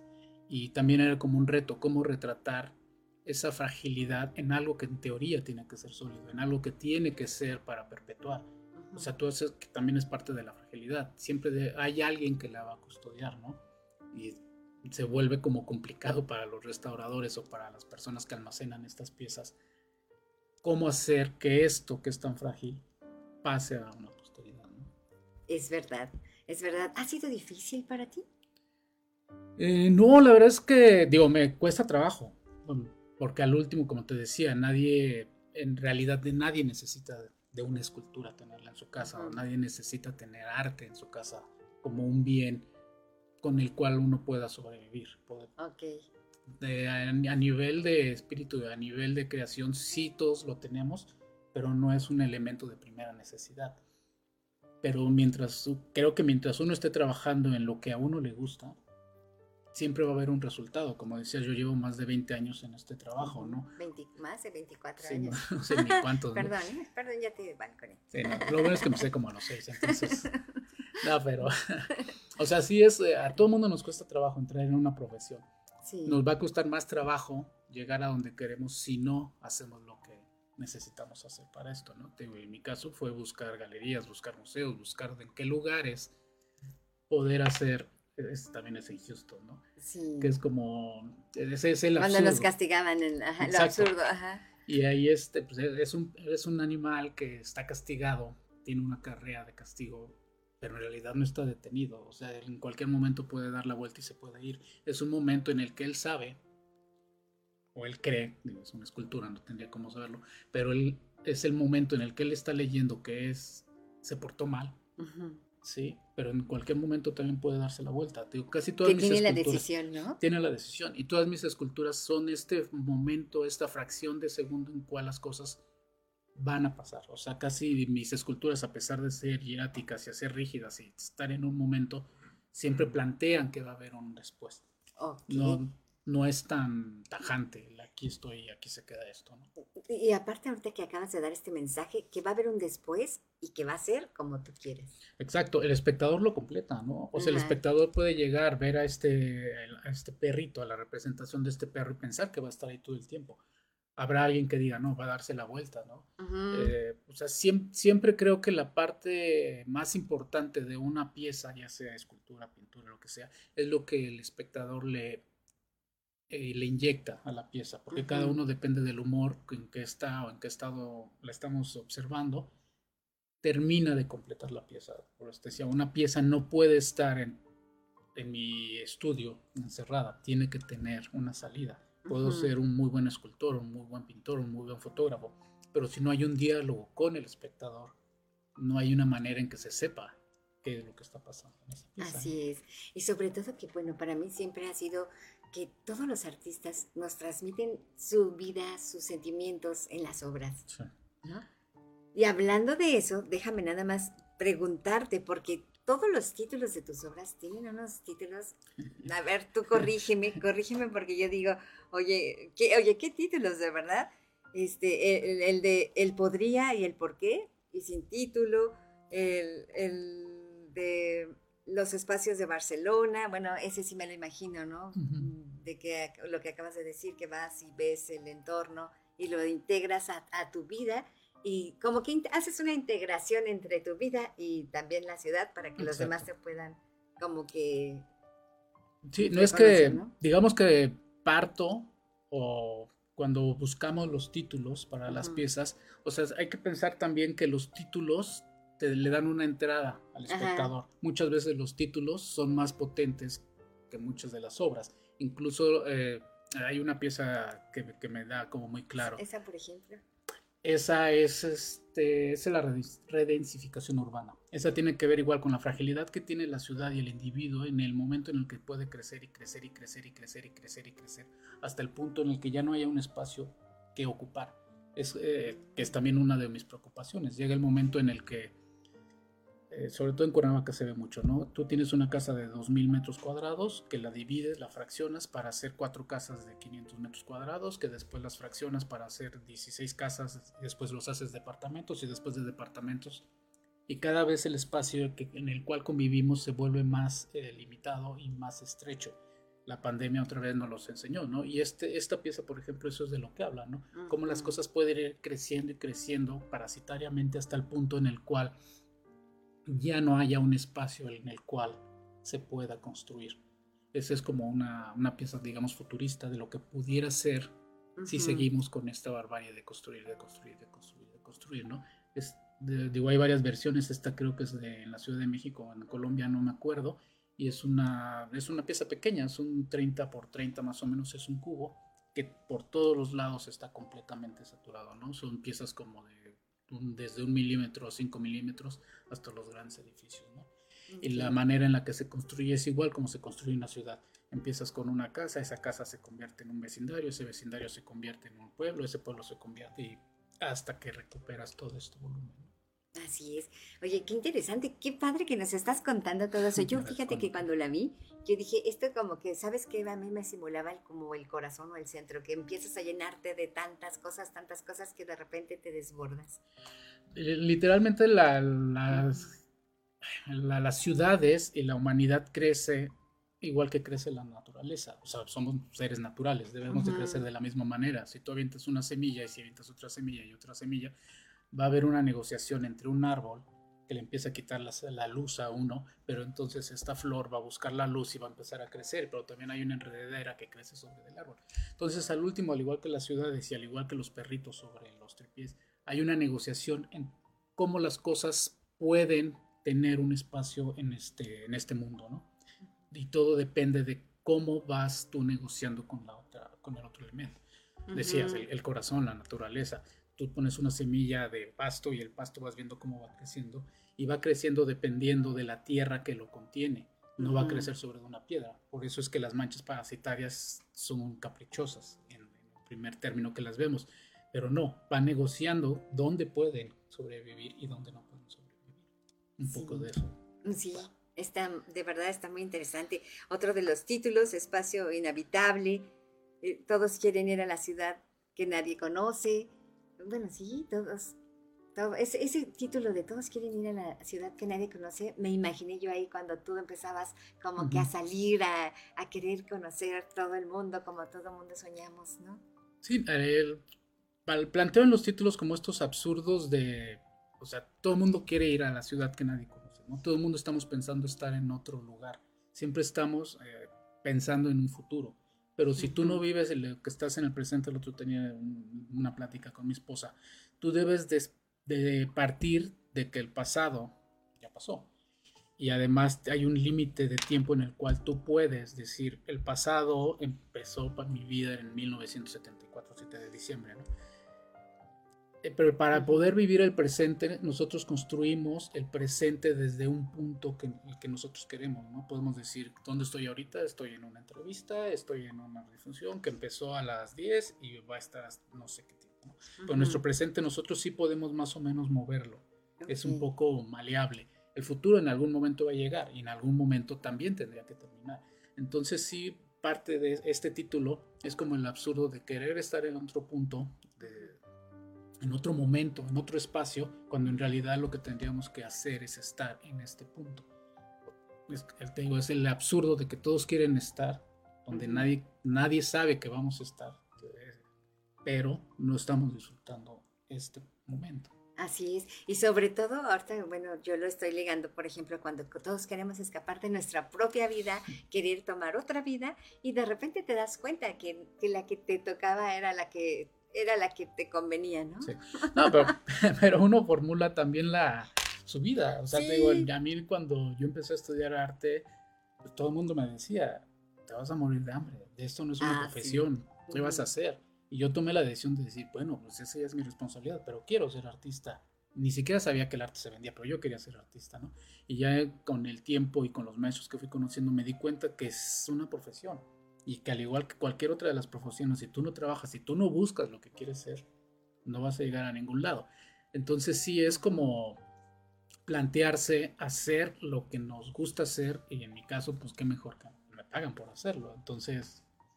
No, y déjenme decirles que no nada más, mm, bueno, dices, te decían este, que te ibas a morir y de hambre, que te diste cuenta, el arte es una profesión y déjenme presumirles que Miguel Ángel Madrigal tiene diplomados, maestrías, bueno, te has preparado demasiado. Yo aquí ah, estaba yo viendo todo lo que has hecho eh, apenas, ¿no? 2023 me parece que tu doctorado. Estoy ahorita en el doctorado, eh, en Bilbao, España. Tuve este año la beca Polo Krasner por parte de una institución de Nueva York, que es, era el pintor clásico Pollock. Es, tenía tenido residencias en Bilbao, en Canadá, en Nueva York, o sea, sí afortunadamente soy un espíritu que me gusta estar en movimiento. Entonces, en cuanto, y por eso también creo que muchos de los estudios que, he tenido, ¿no? En cuanto creo que llegué a un punto en el cual ya estoy en un lugar tranquilo o en un lugar en el cual yo ya nada más me puedo empezar a repetir, planteo una problemática desde cómo vivir en otra ciudad, cómo circular en otra ciudad, cómo otro elemento me plantea el equilibrio, qué tipo de elementos están en equilibrio. O sea, el hecho de estar buscando también me mantiene a mí en una... Eh, mi, parte creativa se, va, se va activando, ¿no? Entonces por eso es que sí tengo que estar buscando cursos, diplomados, eh, maestrías, doctorados, encuentros con otros amigos, pláticas, y siempre estar abierto a que siempre vas a aprender algo, ¿no? Siempre, hay algo más. Siempre vas a escuchar algo que alguien comenta y dices, ah, mira, eso me puede interesar. Y a partir de ahí entonces es estudiar, porque no nada más, ah, voy a hablar de esto, aunque no lo conozca. Uno habla de lo que conoce. Para conocerlo uno tiene que explorar todas esas áreas. Así como la tecnología, que quien se iba a imaginar es al grado de la inteligencia artificial y todo lo que existe ya. Sí, no, ayer estábamos, este, justo ayer o antes estábamos platicando con mi esposa la importancia, bueno, yo, yo soy escultor y hago trabajo con el espacio, pero los últimos años y la pandemia lo, lo, magnificó, el espacio virtual se ha convertido en un espacio que, que en realidad no es tangible, pero es vivible, es transitable. Entonces ya la mayoría de las personas, y ahorita nos, nos están viendo eh, tu, tu, público a través de un espacio que en realidad no es estar en esta sala en la cual podemos estar platicando, puede llegar a más, más personas, ¿no? Entonces el espacio se ha multiplicado, por así decirlo. Los espacios en los cuales nosotros podemos vivir y difundirnos se volvieron muchísimo más grandes. ¿no?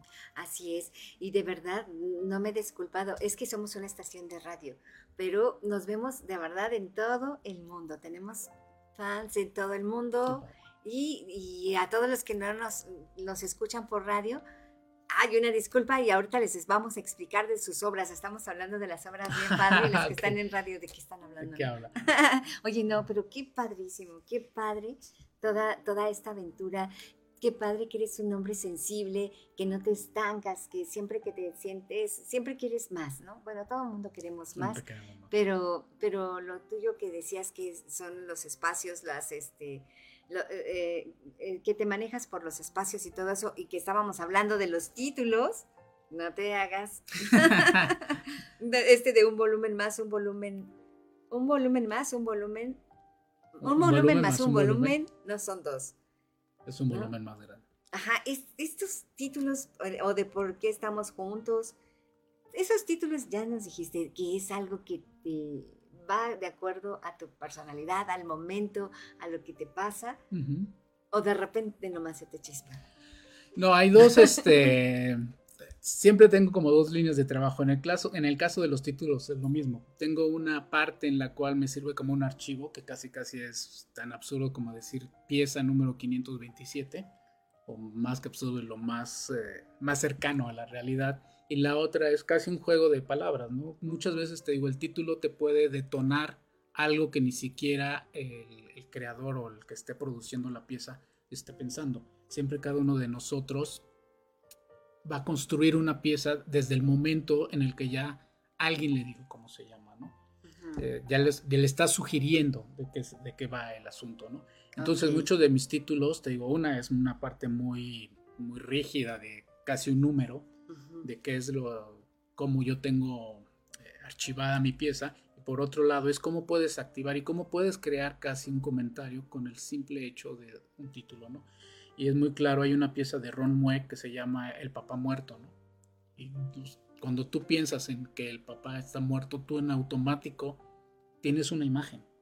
Aunque no hayas conocido la pieza, aunque no estés viendo la pieza, aunque no conozcas al artista, aunque nunca hayas sabido de eso, el hecho de esa palabra, esa frase, ese título, ya te crea una emoción. Entonces, en el caso de la construcción de mis títulos, siempre es crear una imagen antes de que se vea la imagen. Así es, es como cuando te dicen no pienses en naranjas y es lo primero que se te viene a la cabeza, ¿no? sí, oye, explícanos ese que está en pantalla. Déjenme decirles, es, un, es este, eh, es un sillón, un sofá con una sombrilla. Ese, ¿qué, mensaje nos das? Eh, digo, parto de mi cotidianidad y muchas veces nosotros no vemos lo que está a nuestro alrededor. Esta serie de piezas son puestos ambulantes, que en realidad ah, lo que yo encontraba es que eran esculturas efímeras eh, momentáneas. Porque si nosotros recorremos por las calles de cualquier ciudad de México, encontramos que todos los días hay un, un espacio que se, que se interviene por vendedores ambulantes y que cada día hacen una construcción, que yo lo veía como una escultura, y lo que quería era documentar ese, esa escultura de un puesto ambulante para llevarlo a la evidencia. Te digo, muchas veces pasamos por estos puestos y ya no los volteamos, a ver. Ya son parte de nuestra, de nuestra cotidianidad. Entonces lo que yo quería es que sí, se, si nos metiéramos como observadores o como espectadores a ver todos estos elementos que van construyendo todo nuestro, toda nuestra cotidianidad y que cada vez que pasemos por una calle podamos encontrar estos elementos y que los podamos vivir y los podamos gozar. O sea, es, la representación de lo que nos, de lo que nos rodea. Y hago una, una, selección, digamos, que de eso que quiero que, que, veamos. Sí, fíjate que a mí el mensaje que me diste, y ahorita aunando lo que es un puesto ambulante, me da el mensaje de la, de la, del confort, de la comodidad, de que nos quedamos estancados ahí y que estamos ya en nuestro, no queremos salir de nuestra zona de confort.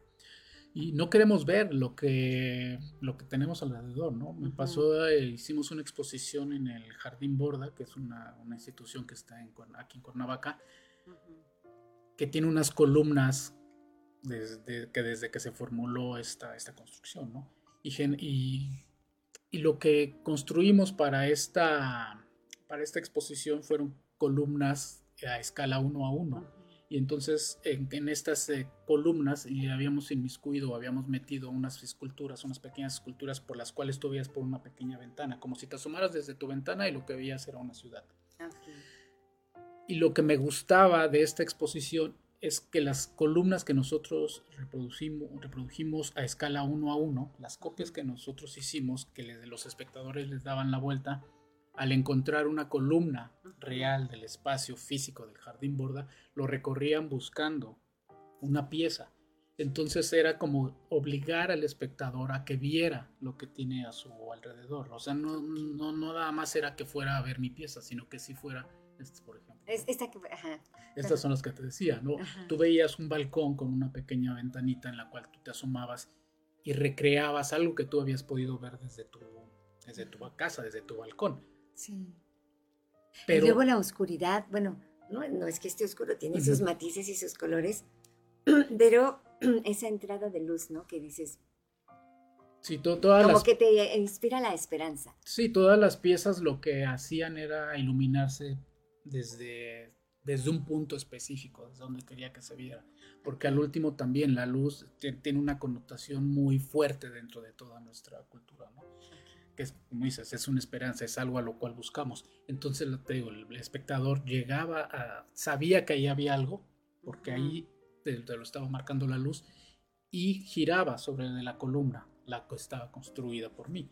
Pero a su vez hacía que el espectador diera vueltas sobre las columnas que le pertenecían desde hace 200, 300 años al jardín borda.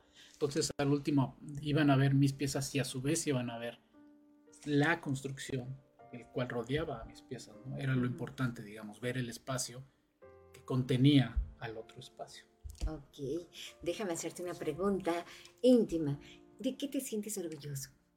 En, de todo lo que has, ajá, en, todo lo que ha transcurrido, de todas las obras que tienes, eh, no sé, ¿de qué te sientes orgulloso? De, creo que lo que me puedo sentir orgulloso es de lo que he podido conocer a partir de lo que me gusta hacer.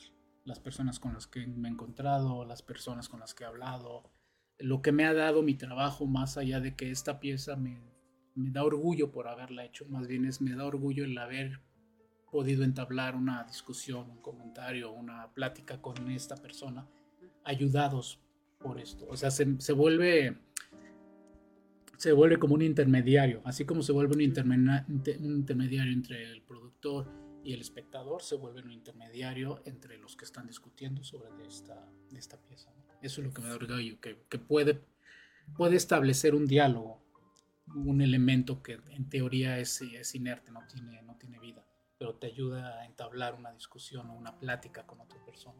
Así es. Oye, este que estamos viendo, por ejemplo. Esa es una, la representación justo de las columnas que te había dicho. Hay, hay una historia de San Simeón el Estilita, que después la reprodujo Buñuel en San Simeón del Desierto, con esta Silvia Pinal, que lo que decía es que este, este santo, ah, para obtener una espiritualidad y un conocimiento se tenía que apartar de la sociedad, porque cada vez que se encontraba alguien, le decían, maestro, quiero que por favor me diga cómo funciona la vida, maestro, quiero que por favor me diga cómo funciona, eh, no sé, el río. Y como sabían que él tenía un conocimiento mayor a, a lo habitual, todo el mundo le preguntaba, pero eso hacía que él se limitara en el obtener conocimientos. Entonces lo primero que hizo fue irse al desierto a vivir. Tenía como todo muy, eh, muy armado para que las personas que lo seguían dentro de su culto pudieran llevarle de comer. Pero las personas que querían preguntarle sabían dónde estaba y se caminaban muchos kilómetros para ir a preguntar, maestro, quiero que me diga esto. Entonces tomó la decisión de subirse arriba de una columna. Y en esta columna de un metro, dice, bueno, pues ya estoy afuera, ya no me vienen a ver, seguían yéndolo a ver. Fue subiendo la columna o fue subiendo el tamaño de la columna hasta llegar a los 35 metros. Pero la gente le seguía gritando desde abajo, maestro, ¿cómo es que esto pasa? O maestro, ¿puede explicarme esto? Entonces él, se hizo la idea de que una columna que en realidad dentro de la, dentro de la, dentro de la arquitectura es un elemento que establece eh, solidez para, que, para una casa que va a ser habitada. Aquí San Simeón lo que hace es construir la columna como un elemento que se habita, no un elemento que sostiene una construcción. le da otra, otra connotación al espacio arquitectónico. Entonces esta, esta serie de representaciones es como si tuvieras, eran creo que 200, 200 representaciones de 200 columnas en las cuales daba la posibilidad de 200, de 200 personas que tuvieran la capacidad de pensar y de tener un diálogo entre ellas, ¿no? Es en esta, esta pieza, ¿no? Wow. Oye, qué, qué, interesante.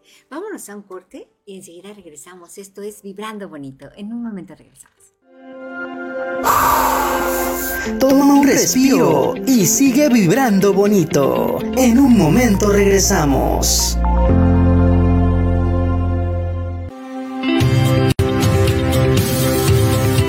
Friedman Studio Top Radio está cada vez más cerca de ti. Ya nos puedes escuchar y ver en nuevas plataformas. Para escuchar nuestra señal por radio digital, busca y baja nuestra app FS Top Radio para Android en la Play Store o para iOS en la App Store.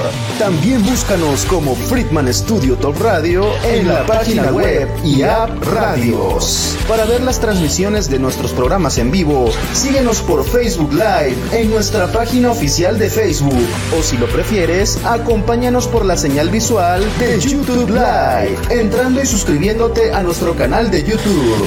En ambas plataformas nos encuentras como Friedman Studio Top Radio. Además, ya puedes escucharnos en formato podcast a través de la plataforma auditiva Spotify y también en Apple Podcast. Más formas de escucharnos. Más formas de vernos y ser la radio que te magnetiza para traer a tu vida todo lo bueno. Somos Friedman Studio Top Radio, la radio que se escucha y se ve.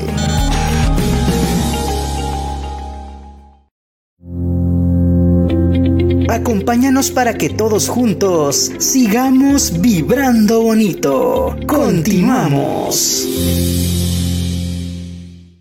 Estamos de regreso aquí en Vibrando Bonito. Muchísimas gracias por continuar con nosotros. Gracias a todos nuestros amigos. le mandamos a todos nuestros amigos en radio que nos están viendo desde Estados Unidos, Canadá, de... se me perdió esta cosa. Perdón. Sí, a todos, a todos los que nos están viendo, muchísimas gracias por estar en las redes.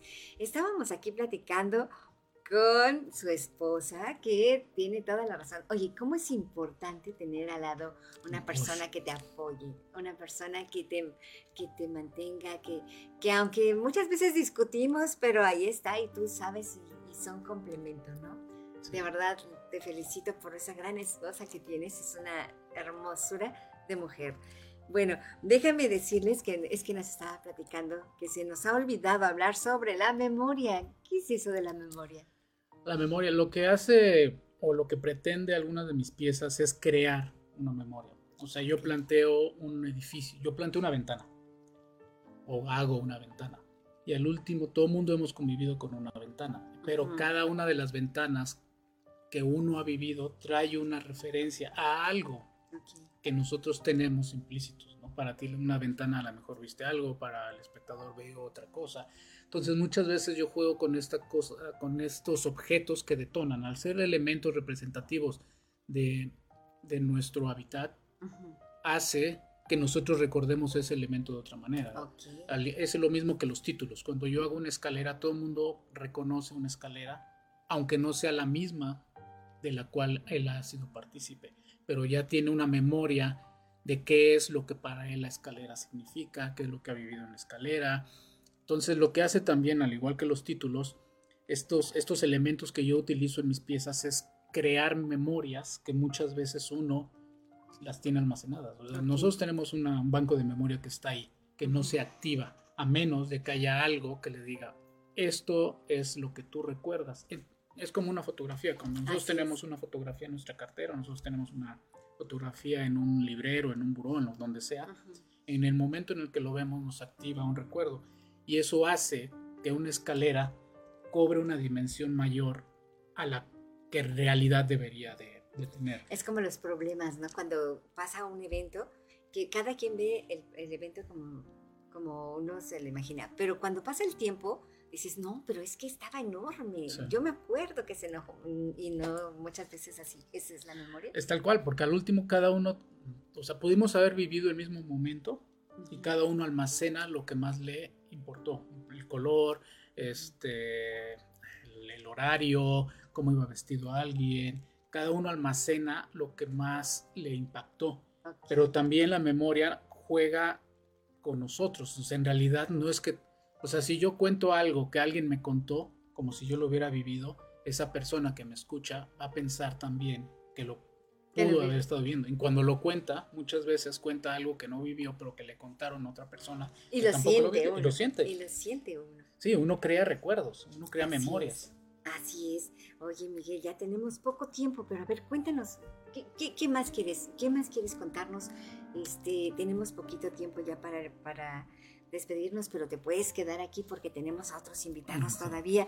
Este, Qué interesante, de verdad, es una trayectoria genial, magnífica, de verdad te felicitamos por esa trayectoria. Aquí el equipo de Friedman, muchísimas gracias por habernos compartido tus obras que son excelentes y que, como dices, a todos nos transmiten unos sentimientos diferentes, pero que a la vez se unifican. Pues muchas gracias por invitarme y nada, lo que podría decir es que hagas lo que quieres y tengas que hacer. Muchas veces uno no hace las cosas porque piensa que nos va a ir de una manera negativa, pero siempre si uno está haciendo lo que quiere hacer, vas a estar en un lugar que te va a gustar estar. Entonces, pues hacer lo que uno quiere. Así es, tienes toda, toda la razón. Ah, déjame invitarte. Muchísimas gracias por haber estado aquí en el programa. Faltó que nos hablara sobre lo de lo de, la, de... la beca. Este, el gobierno de México tiene una, una beca que se llama el Sistema Nacional de Creadores, el cual eh, ya, digamos, formó parte desde hace como ocho años, en el cual es un, eh, hay un comité de artistas, en general de pintores, escultores, grabadores, en todas las áreas, que determina a 100 posibles eh, miembros del sistema nacional. Y el cual lo que hace el gobierno es apoyar ese trabajo que tú puedas desarrollar durante tres años. Pero una vez que formas parte del Sistema Nacional de Creadores, que como te comentaba me lo han dado, ya sigue siendo parte de ese sistema. No es un poco como el Sistema Nacional de Creadores por parte de investigadores por parte del CONACYT, pero sí es como un logro a nivel nacional que tú puedas tenerlo porque son los 100 artistas más importantes en este momento para México. Wow, y además es una grandísima oportunidad. Sí, es una gran oportunidad, es una valoración que además afortunadamente es nacional, que te abre también muchas Así es.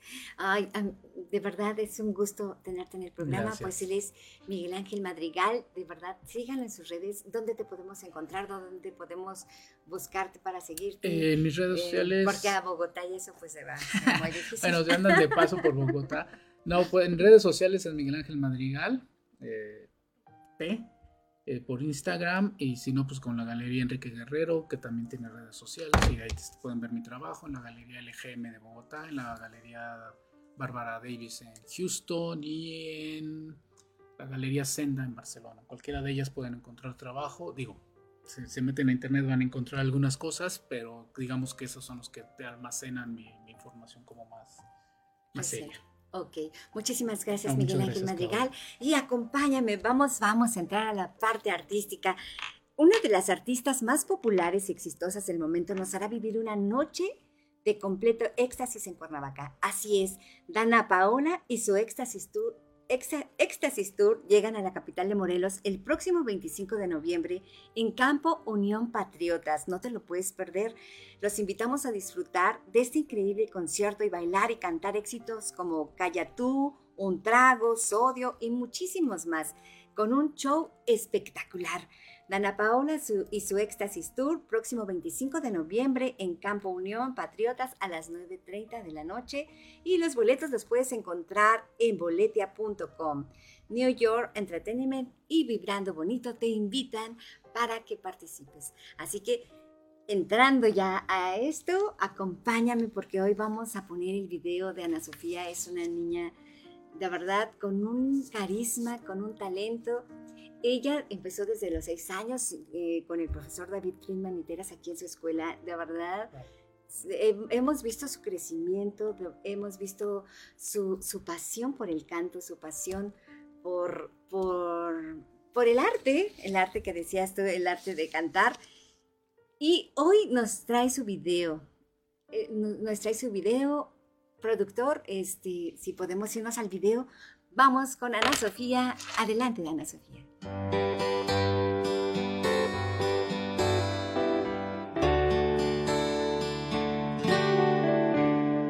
Tu falsa mirada atravesaba mi alma con mentiras.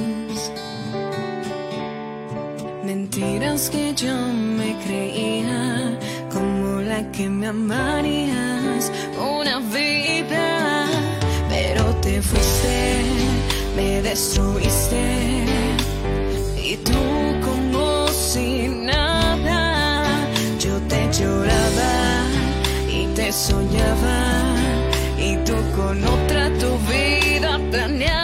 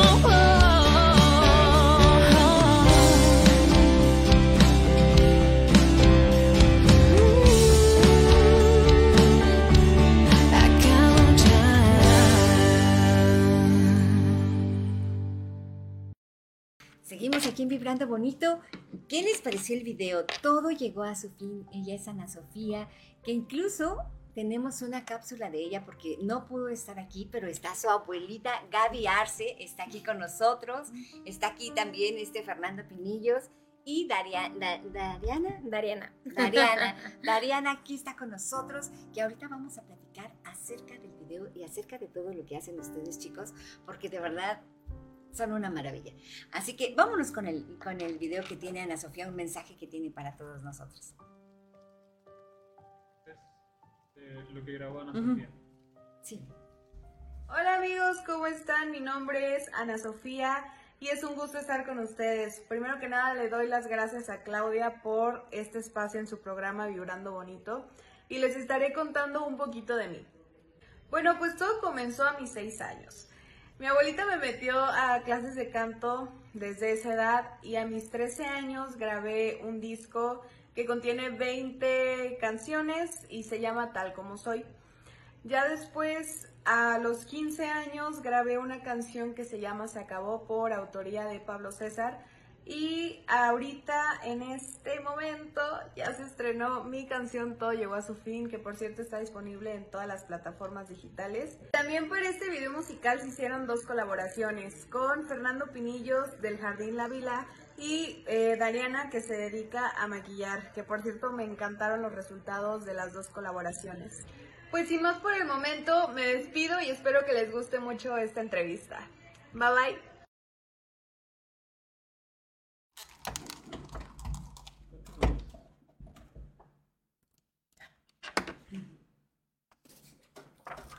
Pues está muy bien, muchísimas gracias Sofi, te deseamos todo lo mejor, qué bonito video. Y pues ahorita vamos a platicar aquí con su abuelita para que nos cuente todas sus experiencias y ahí con Fernando y con Dariana, para que, ¿cómo fue que se conocieron? ¿Cómo fue que se contactaron? A ver, cuéntenme todo el chisme sobre este video, porque sé que también el- Fernando Pinillos, él está en la, en la En vila, ¿verdad? Jardín La Vila. En el Jardín La Vila, así que también ahorita vamos a dar todos los datos para que puedan hacer Todos sus y eventos. todos, eventos y Sus todo bodas, confirmaciones, cumpleaños, todo lo que quieran ahí en el Jardín La Vila. ¿En dónde se encuentra Fernando? El Jardín La Vila está ubicado en la avenida Emiliano Zapata, número 108, en la colonia Dr. José G. Parres, en Jutepec. Ah, Y pues nuestros teléfonos es 777-341-1581, también por WhatsApp. Ah, perfecto. Ahorita nos sigues contando sobre Con la vila. promociones también. Sí, sobre promociones y sobre todo y lo que se puede hacer, ¿verdad? Porque nosotros cada año hacemos una, una- unos eventos, Friedman Studio hace eventos, así que te vamos Ahí a enganchar para que, claro que para sí. que ahí nos des oportunidad Les de damos que nos hasta descuento. presentemos, ¿verdad?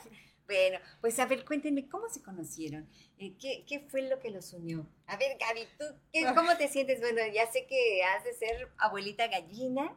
Sí, no. Bueno, antes que nada, muchas gracias por este espacio que nos das. Este, pues ahora sí que yo estoy muy admirada de, de Sofi, porque pues solo tiene 16 años y ella organizó todo. Todo, todo, o sea, dijo, yo quiero un lugar bonito para mi videoclip. Y este, y entonces se puso ahí en las redes a buscar colaboraciones. ¿Quién podía apoyarla? Y pues aquí están. Y llegaron con Fernando Y- ajá, y Dariana. ajá, fue por ello que llegamos con ellos. A ver, Les estamos Fernando. muy agradecidas. A ver, ¿y cómo, ¿y cómo llegan contigo, Fernando? A ver, cuéntanos, ¿cómo Bueno, llegan? pues nos contactaron por las redes sociales, efectivamente. Este, creo que el jardín es muy bonito, muy amplio. Tiene 18 mil metros cuadrados en jardín también. Y pues apoyamos a todo el talento también nosotros. Ok. Hemos tenido conciertos, hay videos, hay este, varias, varios grupos musicales que han ido a grabar, inclusive filmaciones que van a- al jardín también. Y pues bu- apoyamos al talento de Morelos y bueno, pues qué más también a la gente joven. Así es, y aparte que dices que es hermoso. Yo no tengo la oportunidad de conocerlo, pero voy Ahí a en ir el a video conocerlo. están todas las bueno, imágenes. me. Todo el paisaje del video es el está Jardín La Vila. hermoso, está hermoso, está hermoso, pero tengo que ir presencialmente. Claro que sí, cordialmente invitada. Vamos, vamos a hacer el programa ya, ¿no? Sí, de verdad, vamos a hacer el programa ya. Sí. ¿Tienes mucho tiempo en la vila? Pues no, realmente yo represento al Jardín La Vila. Yo me dedico a la industria de las bodas desde hace 24 años y ahorita estoy representando en SEO al Jardín La Vila. Ok, ok.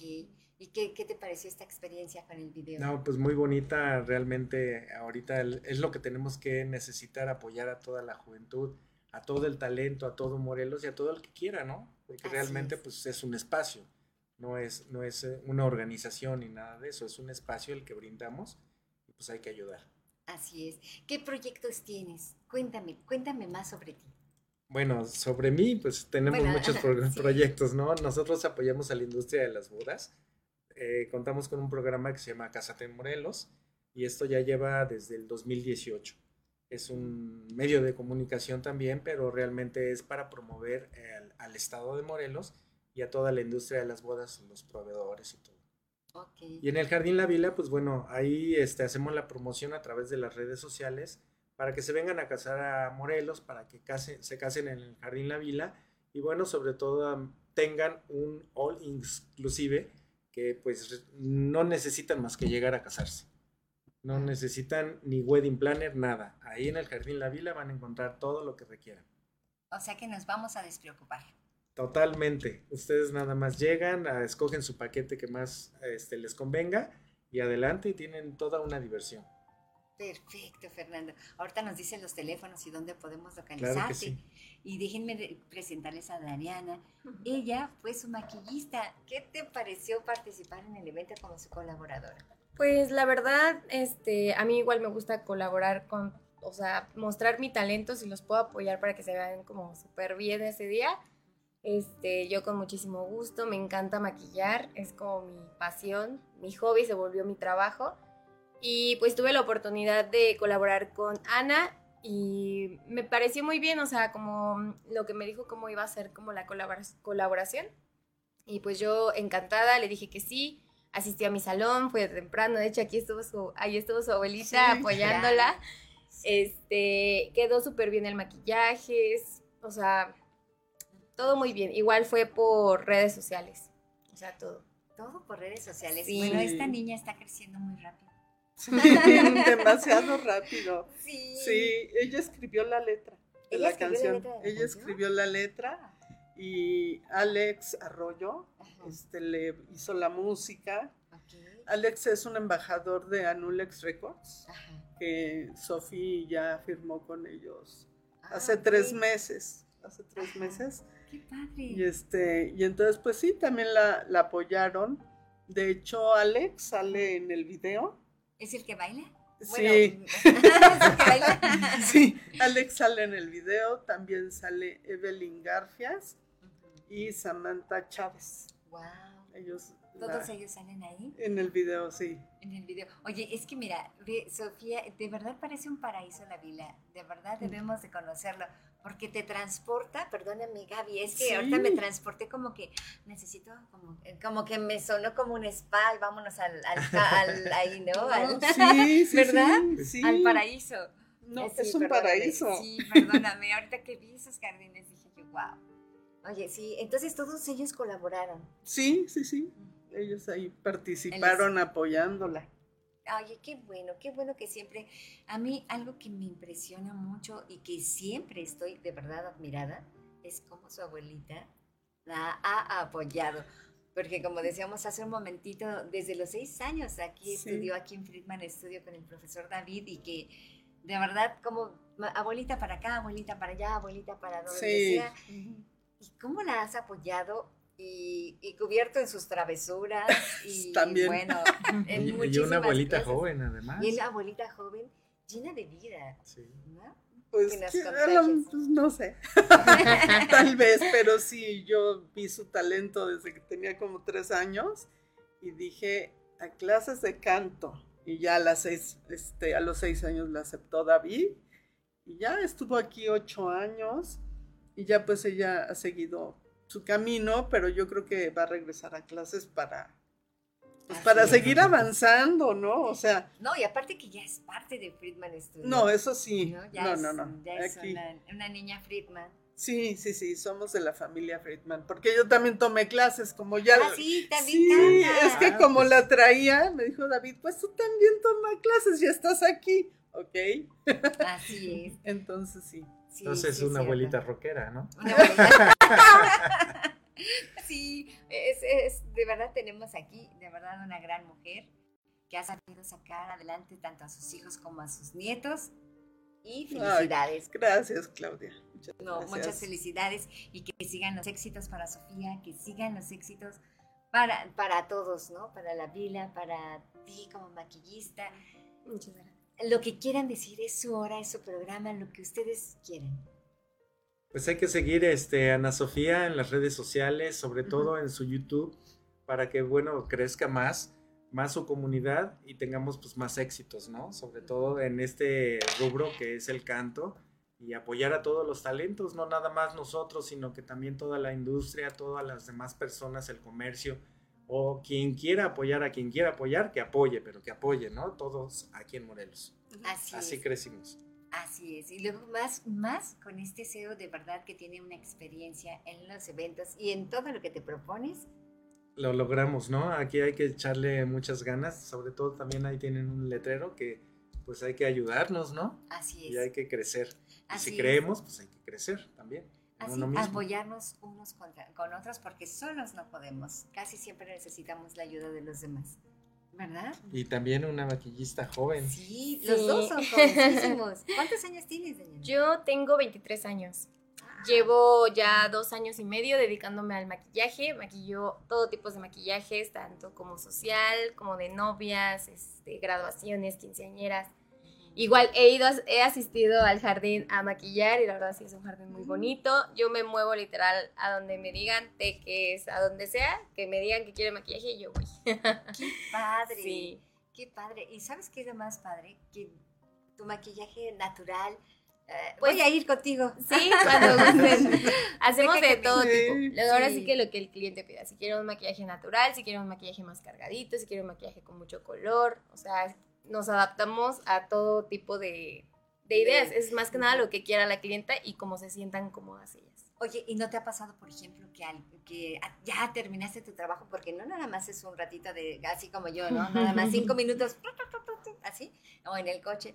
No, tú sí, eh, este, ¿qué, ¿cuánto tiempo? ¿30 minutos? ¿Una hora? Eh, ¿Para mí o no, maquillar para a cualquier maquillaje. El Ah, maquillaje que Pues el maquillaje normalmente yo me tardo una hora, 40, y- o son 45 minutos a una hora, por mucho. Ah, ok. pero sí va dependiendo. Y sí, a veces, o sea, tengo una jornada laboral súper... Los sábados, que aquí hay muchísimos eventos en Cuernavaca, o sea, es un lugar perfecto para venir a casarse, para hacer tu evento.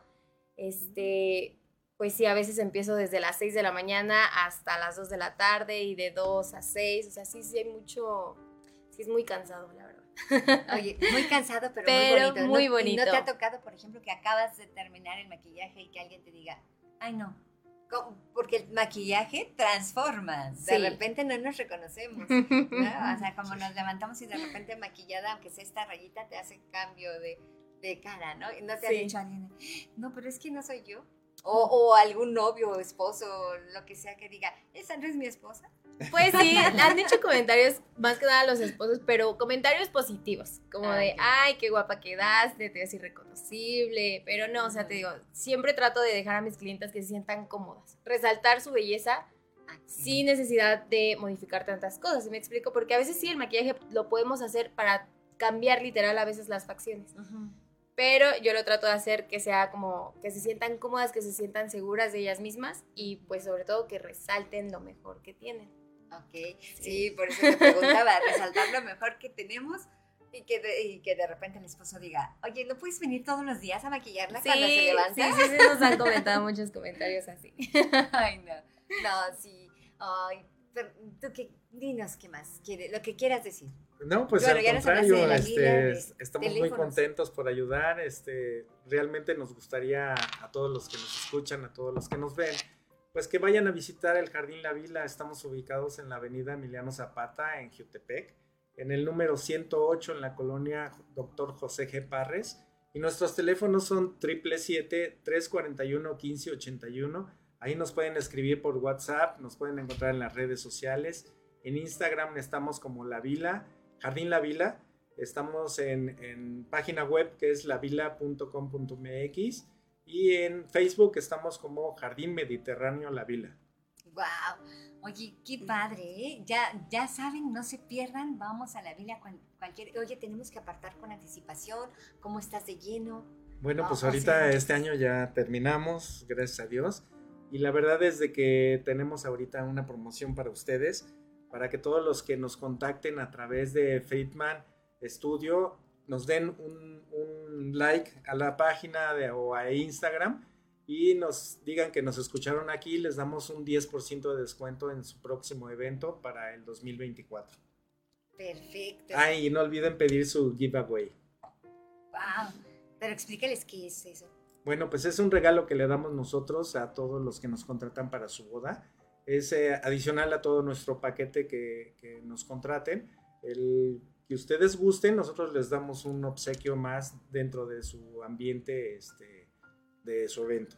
Oye, qué padre, qué padre. Muchísimas gracias, de verdad. Gracias, Gaby. Ah, Yo quería compartir las redes sociales. Ay, sí, claro que sí. De Claro, Ana claro Sofía. sí. Bueno, eh, el video lo buscan en YouTube como Ana Sofía, todo llegó a su fin. La canción está en todas las plataformas digitales. En TikTok la pueden buscar como Anasof-Ofi. En Facebook, Ana Sofía. Y en Instagram, Ana Sofía-Oficial Music. Oye, qué padre. Sí, por favor, denle Like, a todas like. nuestras Sí. transmisiones. Síganla, sigan, síganla la y síganos. También a Friedman Studio. De verdad, conéctense y man- magnetícense con todas nuestras programaciones. Llénense de energía positiva. Sí, pues es un gusto de verdad haberlos tenido aquí en el programa. Al Muchísimas gracias. Gracias. ¿Algo que quieren aportar más, no? Pues, Mm, cásense en Morelos, Sí. maquíllense. Igual, este, tenemos servicios de maquillaje y peinado en Cuernavaca, eh, toda la zona de Morelos también, nos movemos a todas partes.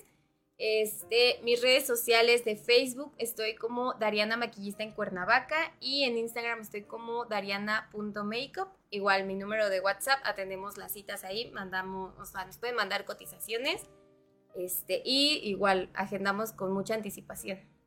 Y el-. ¿Puedo decir Ah, sí, claro que sí, di el número. sí, claro que Aquí. sí. El número de WhatsApp es 777-451-96-94.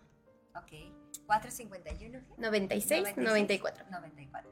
451 96 94. El de la vila, por favor, otra vez. Es el 777-341-1581. Y por Instagram nos pueden encontrar como Jardín La Vila. Ok, pues entonces ya sabemos. Y, y acuérdense preguntar por Fernando Pinillos, ¿verdad? Les damos un 10% de descuento. Y que digan que lo vieron en Vibrando Bonito, no hay otro descuento. Ah, bueno, ahí vamos, ustedes se arreglan con él. muchas gracias, Fernando. Muchas Al gracias. Daniela. Muchas, Muchas gracias, gracias. Gaby. Muchísimas gracias a todos ustedes por, por haber estado con nosotros. Muchísimas gracias por todos sus comentarios. Y no se olviden del concierto de Éxtasis de Dana Paola, que el 25 de noviembre en Campo Unión Patriotas es Dana Paola y su Éxtasis Tour y que te invita New York Entertainment y Desport. Y vibrando bonito. Muchísimas gracias. Gracias por estar con nosotros. Gracias por haber estado aquí. Nos vemos la próxima semana y muchísimas bendiciones. Y recuerda, somos del tamaño de nuestros pensamientos, así que a vibrar bonito. Y muchísimas gracias, productor Claudio Muñoz. Gracias, profesor David Friedman, por su apoyo a nuestro director David. Este, y pues a todos ustedes, muchísimas gracias. Un abrazo con el alma y nos vemos la próxima semana. Hasta la próxima. Gracias. nos hemos llenado de positividad y energía para continuar con nuestro día. Nos escuchamos en la próxima emisión de Vibrando Bonito, aquí por Friedman Studio Top Radio, tu lado positivo. Somos la radio que se escucha y se ve.